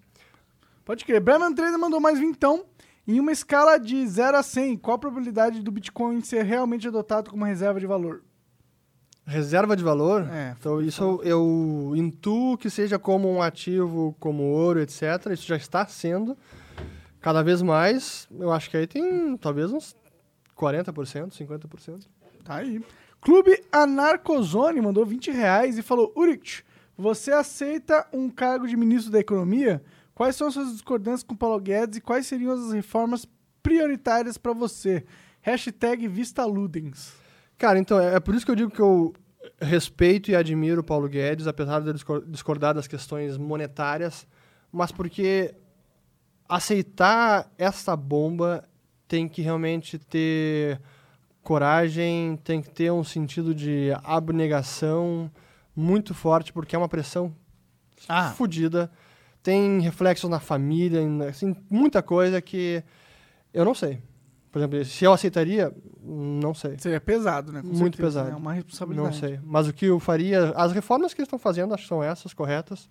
E Administrativa, depois. tributária, É isso aí. essas paradas. É isso aí. Roommate mandou aqui 5 doll. Volta Clube da Luta. Igor, por favor, não abandone o canal. Deixa comigo, cara. Não pretendo abandonar, não. Cadê? Aí, tragam no Flow Léo Stronda, Edu Primitivo e Molusco, Moluscontos, youtuber canábico. Cara, o, o Edu Primitivo tá sempre Eu tô no aqui, flow, cara. né? Porra. Um dia a gente pensa em trazer o Igor 3K, né? É, um dia a gente É. vai trazer o Igor 3K aí. Bom, Bearman Trader mandou mais 20 reais. Pergunta se ele ainda está holdando Bitcoin. E o que ele acha do IOTA. Sim e. Não. Tá. Berman Trader mandou mais 20 aqui. Agradeçam por mim ao Ulrich. Oh. Ah! Os vi- fiquei, fui mijar e fiquei treinando. Os vídeos dele sobre Bitcoin mudaram minha vida e através dele consegui mudar a vida de muitos ao meu redor. Sou eternamente grato. Olha Que lá. bom, que bom. Contente de saber. Henrique Campos mandou vintão. Fernando, explica essa questão aí do cisne negro que tá rolando. Você acha que os bancos centrais vão assumir a responsabilidade sobre a crise? Ou realmente vão empurrar a, é, goela abaixo essa história de que foi o coronavírus? Cara, eu posso responder com mais tempo? Como é que funciona Você agora? fica à vontade, À cara. É, vontade. então tá, vamos lá. Totalmente livre. Cara, o cisne negro é aquele termo que foi cunhado pelo Nassim Taleb, que é um libanês americano, matemático, trader, filósofo, que são os eventos não previsíveis e que podem mudar a porra toda. Tipo coronavírus, um tsunami, Fukushima, sei lá o quê. Meteoro. Um meteoro. Adoraria o meteoro. É, e agora o coronavírus é, esse- é o cisne negro que nós temos esse ano. Porque pode dizer que ah, tinha gente que previa algo desse tipo. Cara, pode ser. Mas para 99% da população, isso é um evento não previsto. E, cara, é, em termos de, de saúde pública, é difícil dizer onde isso vai dar, porque é, parece ser uma gripe mais forte, em termos de le- letalidade, mata mais que gripe, mas parece mais uma gripe. Mas o problema disso, e, e aí que tá os esforços de contenção do, do contágio, tudo, né? Essas medidas draconianas aí de fechar tudo, parar de viajar, etc.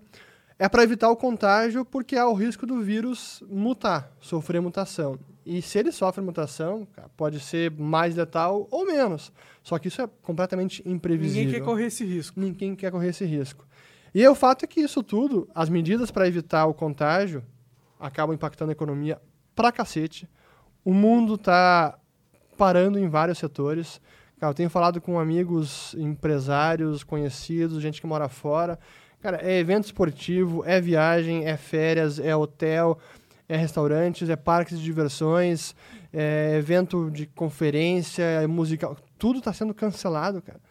Então isso vai ter um efeito muito forte na economia, já está tendo, e é por isso que os bancos centrais estão tentando ajudar de alguma maneira.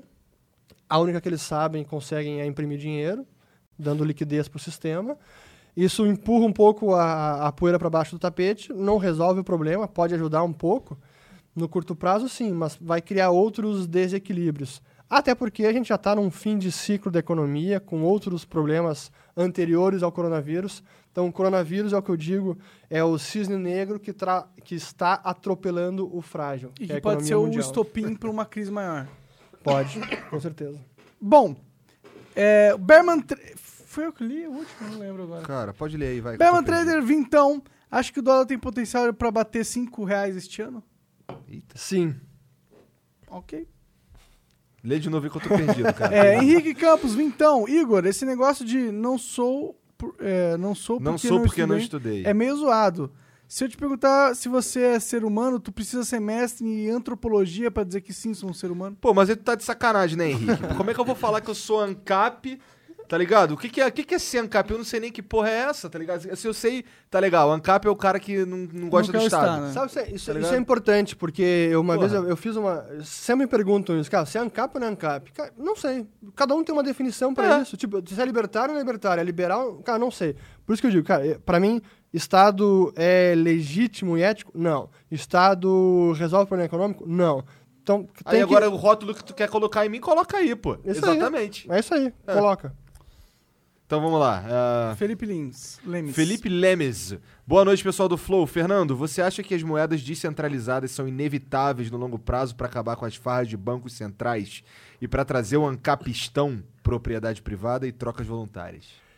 eu acho que é uma alternativa necessária no mundo, no mundo que está cada vez mais intervencionista e cerceando mais ainda o indivíduo, especialmente na questão monetária e financeira. Por isso que a gente vê essas investidas de economistas, ah, vamos banir o dinheiro espécie, porque isso financia terrorismo, lavagem de dinheiro, é, produtos ilícitos e o, o diabo. Então tem que acabar com o dinheiro espécie. Mas no fim das contas, se acaba o dinheiro espécie e bota uma moeda digital do Banco Central, cara, isso é o controle absoluto da moeda sobre o cidadão. E isso para mim é um cenário aterrorizante, graças a Deus e o Satoshi Nakamoto que a gente tem essa alternativa hoje. Entendi. Bearman Trader mandou 100 reais. É, obrigado, Bearman. Foi mal mandar muitas dúvidas. Cara, quando você estiver mandando pra, dinheiro pra gente, você pode mandar as suas dúvidas também. Por isso 100 reais, né? É. É, podia só mandar em 100, né? Você é milionário? Pô, então tô brincando. Falou que é milionário, É, pô. não, tô brincando. Eu acho Não, que tô o problema brincando. é o limite do YouTube só, porque antes ele mandava de 100 em 100, cara. Verdade, verdade. Tem limite E cadê, cadê os- a doação de 5 mil, 6 mil reais ali do- dos, dos gostei que teve teu... Você acha que a gente não tá vendo? Tamo vendo, né, É Pedro? verdade. Não vai pra A gente quer dinheiro, cara. A gente vai sugar você todinho. Que viagem. Que viagem. Se arrependeu de falar bem na hora. Na hora, na hora. Bom, é, foi mal mandar muitas dúvidas, mas como eu falei, Uri... Urris. Urrich. Cara, não pode ser tão difícil assim, cara. Ah, seu nome é esquisito, cara. Tem muito conhecimento. a- O meu também, Ayub. Bruno Ayub, ninguém sabe falar. Ayub, É. é, Ah, pelo amor de Deus, só li A, I, U, B, caralho. Mas os caras me chamavam de outras coisas quando eu era mais jovem. Bom, Cara feio. eu ainda sou, mas tudo bem. É, tem muito conhecimento, acredito que vai agregar a todos aqui na live responder essas perguntas. Também acredito, Berman, pode mandar. É, vou ter que ver a live depois. Flow Podcast me, surpre- me surpreendeu convidando ele. Coração. Mandaram muito. É nóis, que- cara. Obrigado, cara. E a pergunta? Eu não Outra teve. Não, era, ele, tá- ele só mandou sem conto pra pedir desculpa, entendeu? Ah, entendi. Ó, o Todas Felipe, aceitas. o Felipe Rodrigues mandou vintão. Berman Trader e Fernando Urri, Urris. Caralho, que complicado essa porra. Eu vou ler só Fernando. Os dois vendendo seus bitcoins a 80 km por hora. Quem derruba o mercado primeiro? Berman, Tra- É, Vai, vai. Berman Trader mandou mais 100 reais, valeu, Berman. Não vendo meus bitcoins por menos de 100 mil dólares. E você, Yuri? Urris. Urrich. Urrich. Fernando, chama-se de Fernando. Muito difícil, Meu né? Deus, cara. Porra de pergunta. Essa Cara, pergunta que foi meio... Bota, bota o do meio, então, Loureiro, mais fácil. Tá, Loureiro. tá. Fernando Loureiro, tá. Ó, o Berman Trader mandou mais 100 aqui, falou. Valeu, cara. Falou, Esse não mano. valeu, valeu o próximo. Rodrigo Neves mandou mais vintão. Monarca, você já pensou que ao centralizar todas as decisões em uma plataforma, você está centralizando aquilo que o objetivo inicial era de mais descentralização? Não seria melhor um sistema que permita a criação de várias plataformas em interação livre? Olha, eu acho que você pode ter esse sistema aplicado em vários tipos de socie- várias sociedades menores. Eu só acho que tem que ter um sistema centralizado de decisão democrática direta. Eu acho que é o melhor sistema, porque ele é o único sistema que realmente eh, dá o valor que a individualidade merece, porque ele consegue dividir o poder eh, de afetar a decisão dentro do sistema por pessoas, por, pelo indivíduo. Na minha, minha visão, sei lá. Filosofou. É. Eu, diria, eu diria que se, se esse é o sistema, que as decisões decididas dentro desse sistema sejam as menos importantes possíveis. Entendi.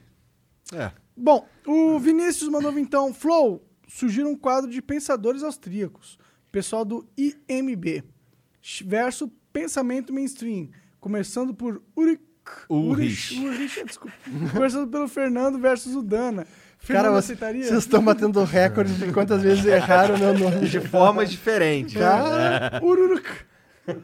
É, bom, é isso. Você É que eu falei se- Uric o dia inteiro. Se a gente chamasse o Sam e Dana aí pra sentar do seu lado pra gente conversar sobre essas paradas, você toparia? claro, vamos sim. Será que ele toparia? Acho que não. Acho que sim, com você acho que sim. Com Não, cara, na boa. Assim, sinceramente, o... a gente trola muito a internet, muito, é, especialmente a internet, né? O pessoal acaba, às vezes, perdendo um pouco da timidez na agressividade dos comentários e da, da trollagem. Mas, cara, sou super de boa, é, pode discordar à vontade, debatendo de forma civilizada, cara. Não Eu- saindo na porrada, assim, não puxando a peixeira. Isso, isso é verdade. Eu, eu realmente levo isso assim comigo sempre. Eu acredito, para mim, eu, eu- a minha primeira intuição com a pessoa, cara, que ela é bem intencionada, ela quer o bem, não é uma pessoa maldosa que quer. É, é ra- raro essas pessoas realmente que estão maldo... ma- Fluent Soul mandou aí vintão. Opa, tenho duas perguntas pro Monark. Você pretende voltar com o canal da Twitch? Dois. Por que você parou com o Monarquia Hub naquela época? Era um projeto bem legal e parecia estar dando certo. Manda salve pro Monark Black Cat. Salve pro Monarch Black Cat. Eu parei com o Monarquia Hub porque era um, um projeto que custava muito dinheiro pra mim.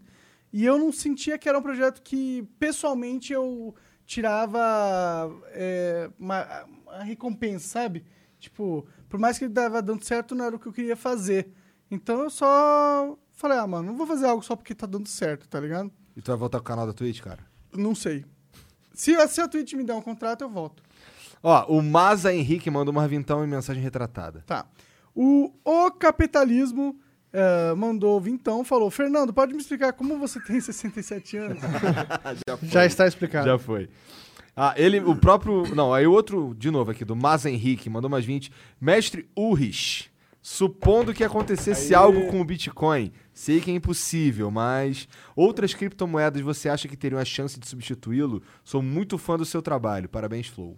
Cara, assim, não, não sei. Hoje, para mim, o Bitcoin segue sendo o principal em termos de tecnologia, de segurança, de confiabilidade, da forma que ele é mantido pelos desenvolvedores, toda a governança de atualização do protocolo, é, pelo efeito rede, é o principal.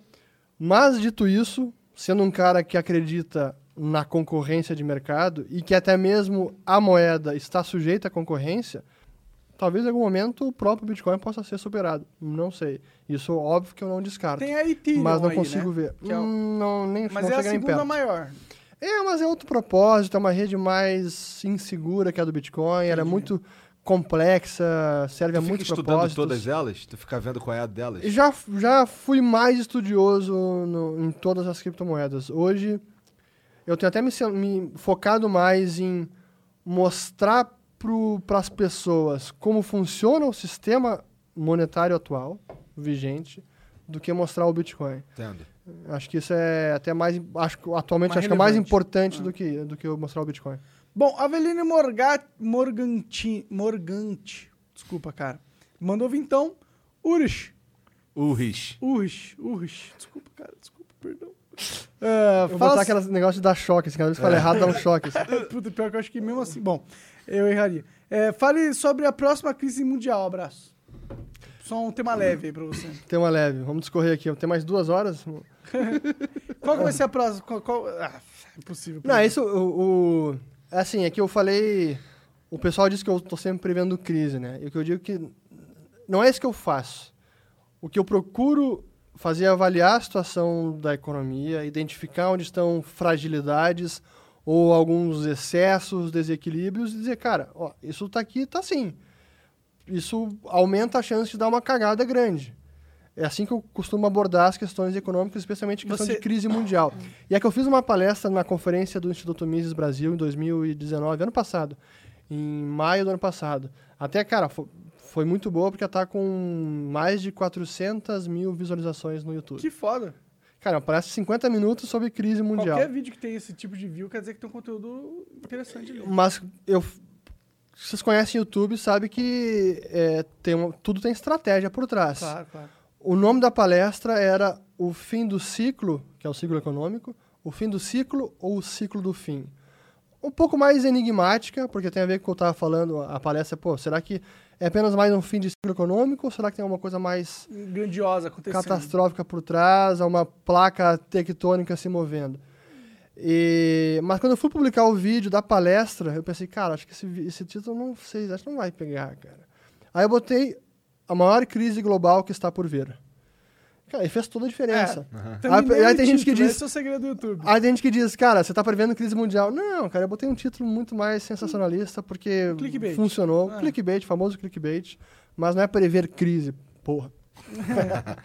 Ó, o Gustavo Santos mandou vintão. Depois chama o Fernando Ulrich, novamente, ou outra pessoa, para falar de criptomoedas que não usam Proof of Work e que tem o potencial Boa. de serem tão influentes quanto o próprio Bitcoin e possuem novas possibilidades.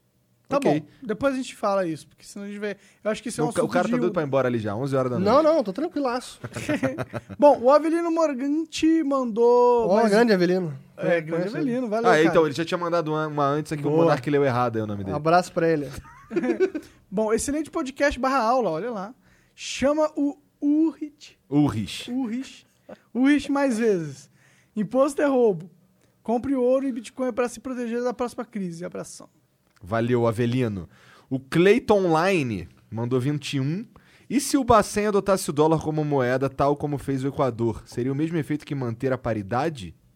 Seria melhor, porque dentro dos regimes monetários possíveis, e considerando que hoje o dólar é a moeda de reserva mundial, a melhor coisa para a gente fazer seria, um, dolarizar a economia, o dólar passar a ser a moeda do Brasil, tem curso legal tudo, e liberando a livre circulação de moedas. Se isso for um pouco liberal demais, que eu acho que a maioria vai achar. Então, uma segunda opção, o chamado Currency Board, que é a caixa de conversão. Que a oferta monetária da moeda nacional está sempre eh, vinculada à moeda estrangeira. Então, para cada dólar que entra, emite um real. E assim por diante. Entendi. Legal. Essa é a caixa. Já teve no Brasil em 1907, 1912, eu acho. E funcionou relativamente bem. Ah, o- Hong Kong é assim. A gente poderia adotar o, o- o dólar, tipo, os Estados Unidos iam ficar puto. Não tem como. É? Vários países Ele já ia ficar muito feliz, não por... Equador. É, é, Equador eu não tenho certeza se é completamente dolarizado. Eu acho que é. Mas é, o Panamá não tem nem Banco Central, também, óbvio que é um país muito pequeno, mas usa o dólar, mas nada Sim, é, impede. o- o- quando, quando o voo para lá no Panamá e a gente vai comer alguma coisa, a gente paga em dólar e recebe, um, de vez em quando recebe um troco em... Como é o nome da moeda, cara? Esqueci. Panamecos? Não sei. Não sei Não, não é Panamex, é. Eu esqueci completamente. Tem- eu tenho até umas moedinhas na carteira que eu guardei de, de souvenir. Ah, que mais? O Ancap Hub mandou aqui vintão. Fala pro Urris seguir o Ancap Hub no Twitter. Hehehe. Esse flow foi incrível. Valeu, Ancap Hub. Tá dado o recado aí. O Daniel Arão mandou 20 reais. Pergunta pro Urris quais, as, quais criptomoedas ele acha interessante além do Bitcoin. Tem alguma que tu acha interessante? Já falou várias vezes aí que o que interessa mesmo é o Bitcoin, pau no cu dos outros. Resumindo. O Wellington Júnior mandou mais 20. Boa noite, todo mundo. Alguma chance de chamar o Lito do Aviões e Músicas? Ele manja muito de aviação comercial. Manda um abraço pra minha prima que é muito fã de vocês. Caralho, cara. Ó, pode banir o Wellington aí do, do, do chat pra todo sempre, amém. Tô brincando, Wellington, mas vai tomar no seu cu, com todo respeito. O cara mandou aqui, minha prima que é muito fã de vocês. Lia Regaço. Porra. É, eles Tá mandaram, eles mandaram alguns pra mim também, É, assim. Os caras comediantes. De vez em quando eles querem um salve pra Benjamin mecânica, Rola. Pra mecânica Se Masturbo também. O Tomás Turbando Tô também. masturbando também. Nova essa piada, né? Inventaram ontem. O Dudu Vicente mandou vintão. Pergunta pro Urris o que ele pensa a respeito de opções binárias. O- A.K.A. cassino. O que, que tu acha de cassinos, cara? De- Cara, eu não uso, mas se o cara quer usar. Foda-se, o problema é dele, o dinheiro é dele. cara. O curso Trader é profissional nisso, aparentemente. O Avelino mandou mais 20, o Avelino Morgante. Fale um pouco sobre a- as repos nos EUA. Acha que pode quebrar a economia? Repo, O r que, que é repo? Eu não Cara, esse é um negócio bem técnico da, do mercado interbancário lá dos Estados Unidos. Que é Ripple, se chama Repurchase, é o apelido de Repurchase Agreements, que é acordo de recompra. No Brasil a gente chama isso de compromissadas, compromisso de recompra. É quando o Banco Central é, compra uma- um, um título do banco com compromisso de revender no, no dia seguinte. Então é uma operação de um dia só. E isso tem sido agora um foco de turbulência lá no mercado financeiro americano, porque está dando umas cagadas lá que as taxas de juros estão fugindo do controle do Banco Central nesse mercado específico de compromissada, o chamado Ripple. E acho que ali é- pode dar mais problema ainda. A gente está vendo que nos últimos dias o, o Banco Central está tendo dificuldade de controlar as taxas desse mercado. aí. Entendi. Vai dar A- merda, em breve, né? Vai dar merda, vai dar merda. É, tá, tá prevendo crise, caralho. É o É. teu trabalho, pô. Bom, Avelino Morgante mandou mais 20. U, Urrich. Urrich, desculpa. Fala um pouco sobre o estoque do flow do Bitcoin comparado ao ouro. Ah, isso Outra é, coisa incrível do Bitcoin. é uma métrica, isso é interessante, né? Se a gente olhar do ponto de vista de moeda, o Bitcoin é a primeira moeda que realmente, o primeiro ativo que pode ser uma moeda, que é realmente limitado. Porque o próprio ouro, a gente não sabe qual é o, o limite de ouro, né? A gente não tem, nós não temos certeza sobre as reservas de ouro que existem na Terra. A gente pode encontrar asteroide com ouro e minerar. Então, no fim das contas, é muito mais uma questão econômica, o quanto a gente está disposto a gastar para minerar ouro, do que a quantidade que tem disponível. Mas no Bitcoin, não. O Bitcoin, se mais gente quiser gastar para encontrar Bitcoin, o que acontece é que a rede fica mais segura. Mas aquele estoque segue sendo os 21 milhões no máximo. Então isso difere do ouro e faz com que essa métrica aí, que é o estoque em relação ao fluxo do Bitcoin, seja o mais eh, o melhor que tem, porque vai chegar um ponto que vai ficar limitado, então tende a se apreciar mais, se valorizar mais. Isso é bom Inclusive uma mais que o ouro. uma moeda. 99% dos economistas vão dizer que não, porque é uma moeda deflacionária. Então isso faz com que os preços caiam ano após ano se a moeda é deflacionária. E eles dizem que isso para uma economia seria um choque uh, ruim. Eles dizem que é espiral negativa. Os preços caem, as pessoas vão querer vender menos, aí vão demitir, aí vão vender menos, entra a espiral negativa e desaparece o mundo. E aí o contra-argumento isso é a fragmentação do Bitcoin? Oi? O, co o contra... Desculpa.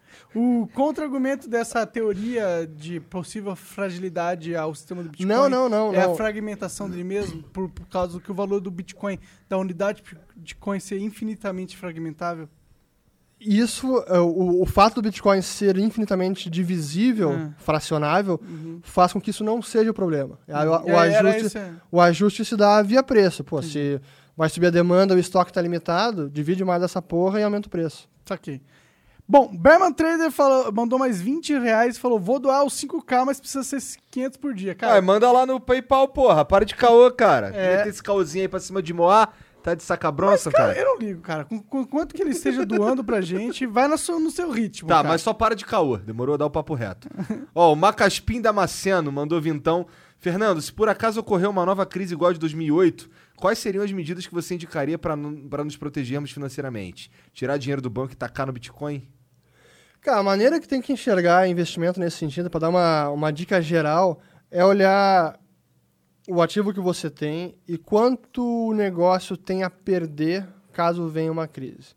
Então é muito mais olhar o chamado o risco-retorno ou o payoff daquele negócio, quanto ele pode dar e quanto ele pode perder se vier uma crise desse, desse tipo. Então, por exemplo, juros, eh, títulos de renda fixa longos são muito mais arriscados porque se dá uma merda, cai o preço, cai o, sobe juros e o efeito no preço é muito forte. Quanto mais longo os juros, mais eh, eh, sensível à variação da taxa de juros. Eh, ativos que sejam não inflacionáveis, como ouro, como o Bitcoin, óbvio que o Bitcoin é uma parcela menor porque ele oscila muito, para mim são ativos eh, eh, bons. E, cara, é tentar não fazer coisas arriscadas no momento de crise, no momento que está que tá claro que está piorando a economia. Tipo, empreender no Brasil. Tipo, cara, vou agora me atolar de dívida e investir numa fábrica de sei lá do que. Cara, tem momentos e momentos para fazer isso. né? Ô, e se eu quiser. Você diria que comprar Bitcoin agora é uma, uma jogada legal? É que isso vira sempre aquela aposta binária. Pô, se vai subir ou vai cair, cara? Não sei. Não sei. Então, Mas tem um- eu acho que é um ativo que tem que ter É. no, no seu portfólio. Por isso que cara, vai comprando aos poucos. Define, o, por exemplo, você tem lá seu portfólio, 100%. Cara, vou ter 5% em Bitcoin. Compra em- a cada mês um pouquinho até chegar nesse percentual de, de 5%. É a maneira mais prudente de se, de se abordar. Porque vai que o Bitcoin vira a moeda vigente. Aí esse 5% é muita grana. Exato. E se cair, não machuca muito. Bom, Avelino Morganti mandou mais 20. Obrigado, Avelino. Tá quase igual o Berman Trader. É, que conselhos você daria para quem está na bolsa? Você acha que as bolsas estão numa bolha? Valeu, you rich. You Rich, que ele mandou. É. You Rich. Ah, boa. Depende da, da bolsa, né? Tem que olhar cada bolsa específica, olhar cada ação. É difícil dizer, ah, a bolsa tá, tá cara ou não. Lá fora, óbvio que esticou muito mais. Mercado americano já tá num fim de ciclo, as bolsas cresceram pra caramba. E acho que agora vão sofrer com o coronavírus. O mercado ainda não tá precificando isso, vai piorar, na minha opinião. Aqui no Brasil também? E o Brasil vai ser impactado. Eu acho que aqui a gente está muito menos é, esticado o preço dos ativos, não estamos em bolha, longe disso, mas deu uma andada por conta de taxa de juros mais baixa, o cenário benéfico lá fora de taxa de juros influência aqui. Esse é um dos motivos que permitiu que o Banco Central baixasse tanto os juros. É, então, E existe não a- dá para ver. o que eu vi que eu acho, o que eu acho que é arriscado que o pessoal fez e que eu tive conhecidos meus que fizeram, eu fiquei estarrecido quando eu vi isso. O cara que vendeu apartamento e botou 80% do patrimônio em bolsa. Cara, pode dar muito certo, mas é muito arriscado. Então, pô, controla o apetite. Eu faço um pouco isso, sabia? O cara, faz um pouco? Cadê teu patrimônio? Tá, Tá todo, tudo na, na bolsa. bolsa. Cara, tem, o cara tem que. Às vezes, muita gente. Acho que é, uma- é um pouco da natureza humana, eu acho. O cara só vê o quanto ele pode ganhar e esquece de pensar o quanto pode perder. Perder. Mas é que na minha visão, eu, eu- é, é aquilo que você disse, eu não vejo a Bolsa Brasileira como um ativo super valorizado. Então, Então pra mim ainda vale a pena. É Mas porque eu ganho uma grana por mês, tá ligado? Pelo menos tenho projeção de ganhar. De dividendo ou de Não, não, não, valorização? Não, não, grana fora da bolsa, tá ligado? Ah, tá. Então não depende desse dinheiro pra viver. Então eu posso deixar ele mais tempo ali sem ter que me preocupar tanto. E é por isso que é importante, cara. Eu não dou dica de investimento e, e essas perguntas, vale comprar, não vale comprar? Depende de cada pessoa, cara. Pô, se o cara tá endividado ou tá fudido, cara, comprar agora é a pior decisão possível. Sim, sim. É, até esse momento, essa minha decisão de colocar tudo na bolsa me rendeu muitos frutos, tá ligado? Claro. Bom, é, o adulto frustrado mandou vintão e só isso. O Jonathan mandou vintão, Monark, quantos neurônios tu perdeu pra chegar à conclusão que uma democracia direta daria certo? Sabendo que o conhecimento está disperso. Como a vida de um PhD em física pode ser alterada por um grupo de terraplanistas? Cara, eu acho que a democracia direta não, não sofre muito com a sua crítica, porque ela, justamente por ser uma democracia que individualiza o potencial democrático ao máximo, ele justamente vai contra essa parada de, do conhecimento disperso. Porque ele, ele agrega o conhecimento que está disperso, porque o sistema já prevê que cada indivíduo tem a mesma, o mesmo poder. Então, Cara, tu tinha total que escrever um livro. é, é, é que, tipo, eu não sou Direct Gabari- democracy. é, eu não sou gabaritado, eu não sou realmente. Eu não, conhe- eu não, eu não con- não conseguiria defender essa tese, tá ligado? Ao ponto de colocar no livro. Mas é que pra mim. Levou a sério. não, é, é o que eu acredito, tá ligado? Dá pra fazer uma live, então. Fazer uma live só. É, vamos fazer Ah, uma live. fazer várias, cara. Ó, o doutor, Falar- eu vou falar disso direto, vou encher o saco. Doutor Davi Guzmão, do Quadril, mandou 95 reais. Parabéns, Fernando. Participação top. Aí sim, Boa. hein, top. cara. Avelino Morgante mandou mais 20, fechou aqui os superchats. Vou deixar vocês dormir, haha. Valeu pra live. Show! Muito bem. Deixou a gente dormir. Eu pensei que ele fosse mandar show, Avelino! Você é foda! Ele só mandou show! Show! E com isso a gente aí, finaliza broxei? então. Um beijo, gente. Valeu, chat. Obrigado por tudo. Valeu, Fernando. Fernando, por favor, é, Muito obrigado. Eu agradeço o convite. use essa oportunidade pra plugar alguma coisa que você queria que a galera fosse ver. Cara, não, acho que primeiro me seguir na- nas redes sociais aí, YouTube, Instagram, Twitter. Tá tudo na descrição, Tá tudo lá ou não vai? É, Tá o canal, mas eu adiciono que você... Ah, É, Adiciona cara, aí, é, adiciona é, aí, o Twitter, Twitter. Instagram. É onde sou mais ativo. Twitter, Instagram, YouTube. Twitter é arroba o quê? Fernando Urrich. E o Instagram? Urrich.fernando. Beleza. E, cara, e o Telegram também. Eu tô com um canal no Telegram bem legal, cara. Tá sendo uma boa ferramenta lá pra divulgar informação, interagir com o pessoal. Manda uns áudios volta e meia explicando o que tá acontecendo. Bem legal. Quero entrar, inclusive. Entra, entra. Gra- gratuito. Demorou, demorou. Show de bola. Muito obrigado, galera. Obrigado por ter assistido mais esse Flow Podcast. Um A gente beijo. se vê. Tchau.